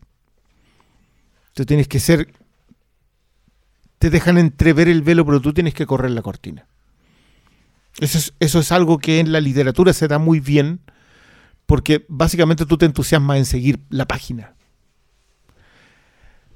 Cuando el contador de historia es lo suficientemente bueno, tú sigues leyendo y ves que se te está acabando el libro, te quedan menos páginas y todavía no llegas a ese lugar en donde quieres llegar. Y te quedan dos páginas y todavía no llegas. Pero sigues fascinado por la lectura. O sea, de hecho vas llegando ahí, llegando ahí, y terminaste el libro, das vuelta a esa página y no le quedan más letras. Y el viaje fue extraordinario, pero no hubo punto. Voy a retroceder al concepto del punto. Creo que hoy la apreciación cinematográfica del, arte en general, pero y de la cultura, no, no tiene que ver solamente con las expresiones artísticas, pero en el cine se está dando mucho la arrogancia del espectador en el sentido de que yo no, no me siento a escuchar, a ver una historia. Hago una exigencia de que la historia tenga algo.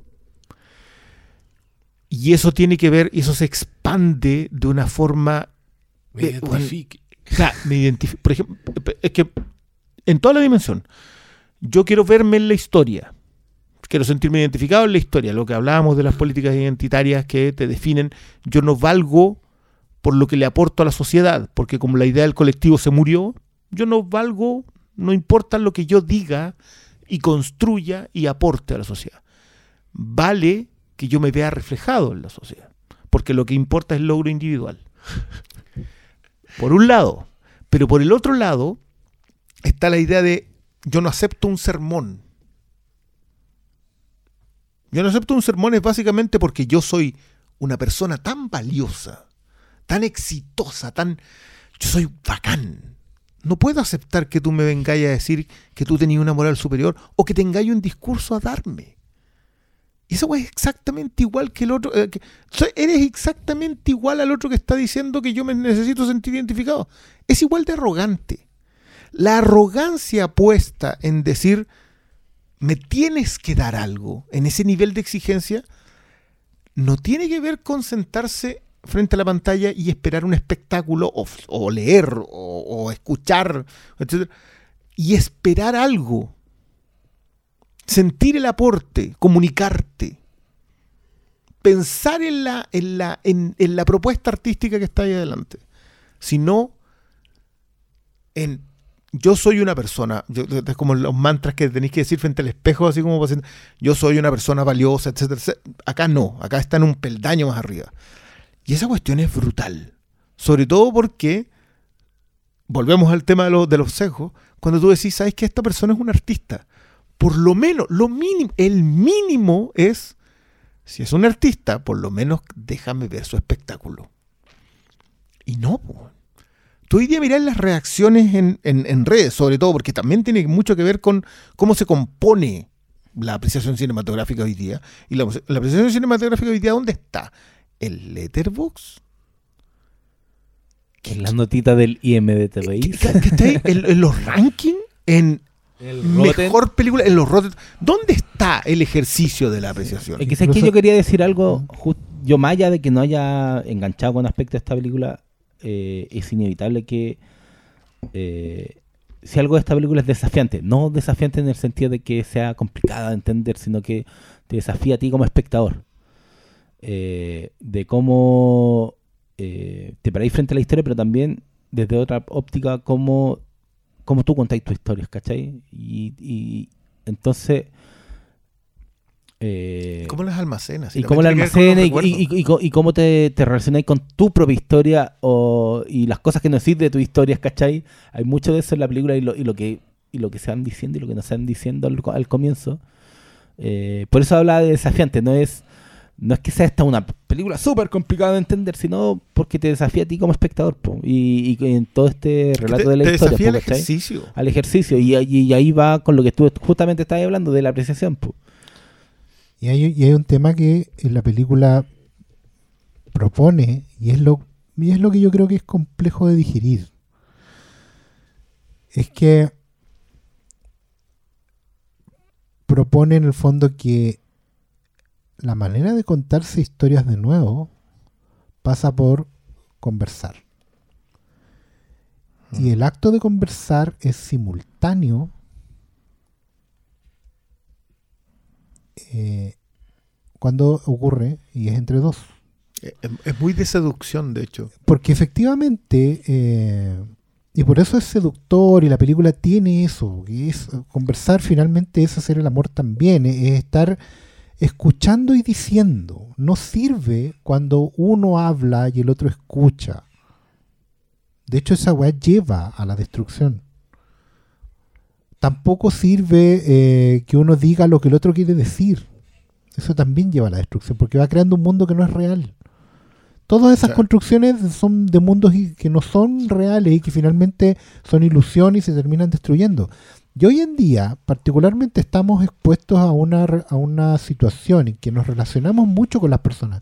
Estamos muy conectados, pero las relaciones no son simultáneas a pesar de la inmediatez de la comunicación. O sea, es verdad, yo hoy día puedo chatear con alguien en cualquier momento, puedo mandarle un WhatsApp, puedo darle una videollamada y todo. Pero el problema es que la, la conversación mediada por, por, por, por tecnología, y con esto no estoy siendo conservador, estoy dando cuenta de una realidad. La relación mediada por tecnología nunca es simultánea al nivel de cuando hablas con alguien. Porque cuando hablas con alguien lo puedes escuchar y sentir, tocar. Y moverse, Oler. la, la, la proxemia. Todas esas cosas todavía, no digo que no, en algún momento, recuerden lo que también plantea la película, lo que antes era magia hoy es ciencia, y lo que hoy es ciencia, mañana será magia. ¿Cachai? En el momento en que se sea superada por otra cosa, la cosa va a volver mito. es, es buena esa escala porque es como magia, historia, ciencia. Claro. Esos son los tres estados en Claro, los que... y, en los y- que... y la, y el- y el- y la percepción se va desplazando con el Mm. tiempo.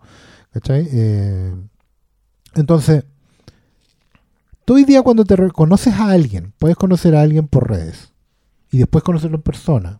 O puedes conocerlo en persona. Pero la filtrada de redes no es una conversación.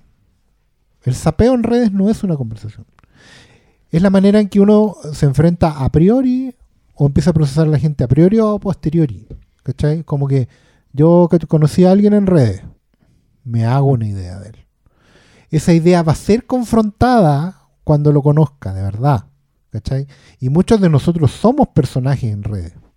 Entonces uno, uno después tiene como estas disociaciones y entra como, por ejemplo, en la parada que entra Tilda Swinton, donde yo soy narratólogo, entonces yo me conozco todas las narraciones.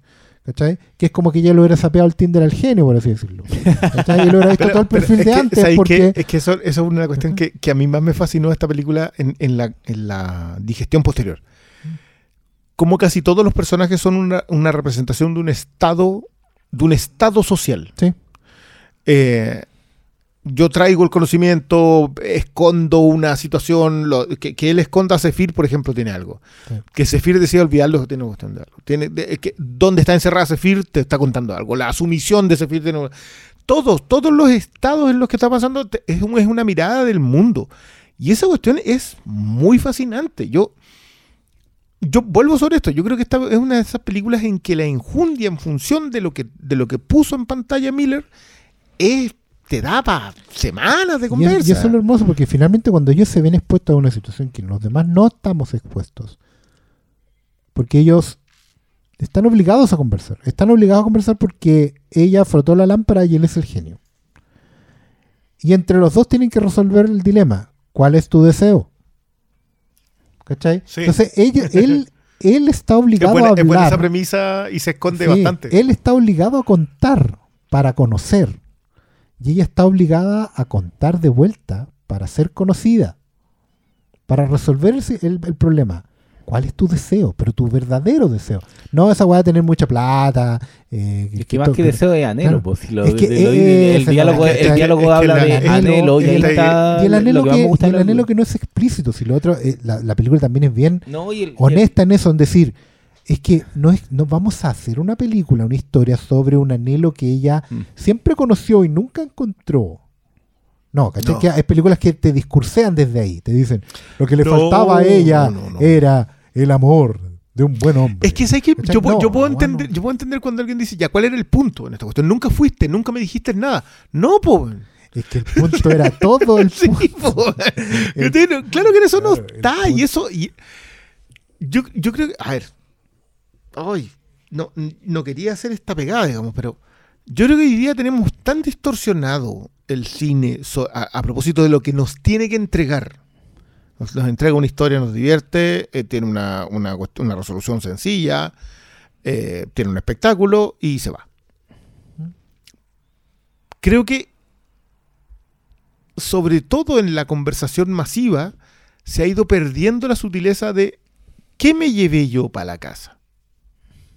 Y que eso lo tenga, esa conversación la tengáis en la casa. Esta, esta es una de esas películas en las que las primeras impresiones pasan por lo que llevábamos nosotros. Pero las segundas conversaciones pasan por en qué momento te conectaste o desconectaste de la película. Y, y eso tiene que ver justamente con la narración. Y- y eso esa, es y narración. esa desconexión dice mucho también de tu propio, por ejemplo, de ti mismo, del momento en que estás. Por ejemplo, la película La está conexión hablando biográfica contigo que y hay Diego. que hablar de vuelta. Mucha gente no va a querer hablar de vuelta con la película porque la película va a ser, va a ser- es un genio la película. La película es un genio, un buen enorme, semi en pelota, que te viene a decir, muéstrame tus miedos y deseos. Y hoy en día la primera respuesta ante eso es, ni cagando. ni cagando. ¿Cachai? Como mm, ni siquiera me estáis pidiendo nudes que son impersonales. No me estáis pidiendo que te muestre mi corazón, conchetumare. No, hoy día no. Hoy día todos están eh, detrás de la máscara porque sí, también se sienten más seguros. Yo tampoco quiero ser eh, eh, alienante en eso. Yo entiendo por qué. Y me parece una herramienta válida finalmente. Tener tu, tu traje, tu disfraz de superhéroe para esconderte. Y, El avatar. El avatar, exactamente. Pues la película, Que- que- la película también hay una conversación Sí. sobre los avatar acá. construye eso, ¿cachai? La, la película se convierte en el genio y te dice, bueno, ¿cuál es tu deseo? Probablemente tú digas que no tienes ningún deseo y te vayas.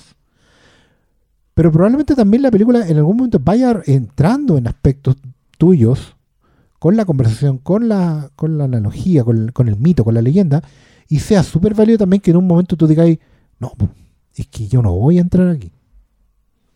¿Por qué no al momento? Porque no quiero, porque no estoy de acuerdo, porque no. Si no, todo tiene que llegar a puerto. ¿cachai? De Oh, hecho, mm. de hecho, creo que la, la resolución final, sin plantearla, eh, para no spoilear a nadie, creo que la resolución final es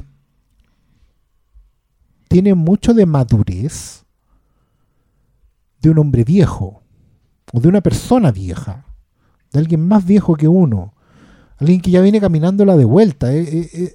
Por algo los filósofos también en general iban mo- m- modificando el pensamiento. No es mismo un Sócrates iniciático a, a un Sócrates final, ¿cachai? Que tenía como 50 años. y tal vez, claro, y lo mismo Nietzsche o cualquier filósofo que se le ocurra, y, cu- y cu- y cualquier persona en general. O sea, ¿quién no ha hablado alguna vez con el abuelo y, y, y tú, veis, tú habláis con tu abuelo y tu abuelo es una persona y, y tú lo, lo- lo defines de una manera? Y después habláis con tu papá y resulta que el abuelo es una persona completamente distinta, weón.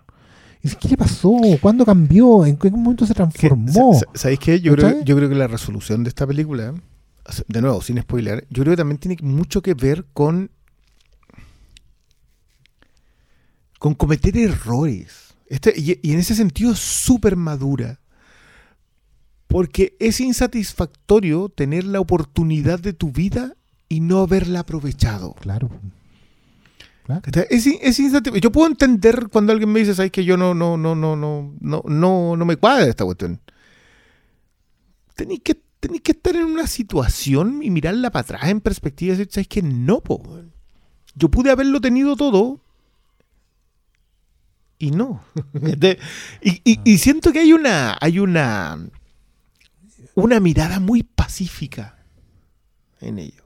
Sí. En- en- sobre todo en el remate. de esta ¿No tiene complejos con haber negociado ciertas cosas? Que hoy en día algo súper mal visto. Que eso de Eh, comprometer. Comprometer, ceder, eh, encontrar un punto medio, un equilibrio. Eh, sí, cambiar también. Renunciar a cosas que dije que no renunciaría nunca. Pero eh, eh, eh, que ¿Cachai? esa, esa es una, que- una pregunta que yo me hice en el momento. ¿Cambia Tilda Swinton? Es que, es que es el punto, pues. No cambia como, como, como debió haber cambiado si es que iba a cambiar. Claro, porque cuando uno cambia, como que, que tiene que cambiar con una suerte de declaración, con un, con un Una principio. nueva, no, una nueva ruta. Claro, no, pero no, la cosa no va por ahí, ¿cachai? Y, y, y creo que también, y, y con esto ya voy cerrando, por lo menos lo mío, Siento que Lo de todos, Pastor. También, Sorry, o bueno, sea, sí, ya pero que también, sí, también es, es abierto en el sentido de que ninguna conversación va a terminar igual que otra. Ninguna relación va a terminar igual que otra. ¿cachai? No, no puedo decir que ellos encontraron el cuento perfecto. No, todos los cuentos tienen, van a tener un distinto final dependiendo de lo que hayamos propuesto, de lo que hayamos intercambiado y de lo que hayamos buscado. Y justamente, como bien dijo Cristian, de los errores que cometimos en el camino, a los cuales no les podemos hacer el quite, y, y de cómo terminamos negociando y pactando con todo ese viaje. Cada viaje va a ser distinto, cada relación va a terminar de distinta manera. eh, de todo tipo de relaciones, familiares, amorosas, de amistad, de... de- de- de- hecho, nuestra relación con las historias, yo creo que ahí, Exacto, ahí- ahí pasa justamente, pasa, pasa quizás el, el- el gran en- entrevero que va a tener esta película con las audiencias. Como las audiencias hoy día tienen ese, tenemos, ni, siquiera voy a excluirme de la conversación, tenemos una disposición desde la arrogancia frente al arte, nos va a costar en algún punto decir, ¿sabéis qué? Esta película me revela, se revela en el error como pieza fundamental de la maduración. Como la pieza fundamental. la- las películas tienen que poder, las historias tienen que poder derivar en, en- en- en lo otro, el- en la maduración, en el error. Pueden tener una pifia en el intermedio que hace que, que sea más valioso lo que conseguiste al final. Y nuestra relación con las historias, lo- como nosotros imaginamos el mundo, creo que es una de las claves de la película. Vuelvo, vuelvo a insistir en esta conversación. Esta es una de esas películas que vamos a tener que revisar en perspectiva. Esta- La primera impresión, la segunda impresión, probablemente no lo tenga. Yo la coloco en, mi, en, mi, en mis revisiones necesarias. Y eso, en mi libro al menos, es una de las cosas que, hace, que le hace muy bien a cualquier obra. En el hecho que tú digas, ¿sabes qué? Necesito procesarla una y otra vez.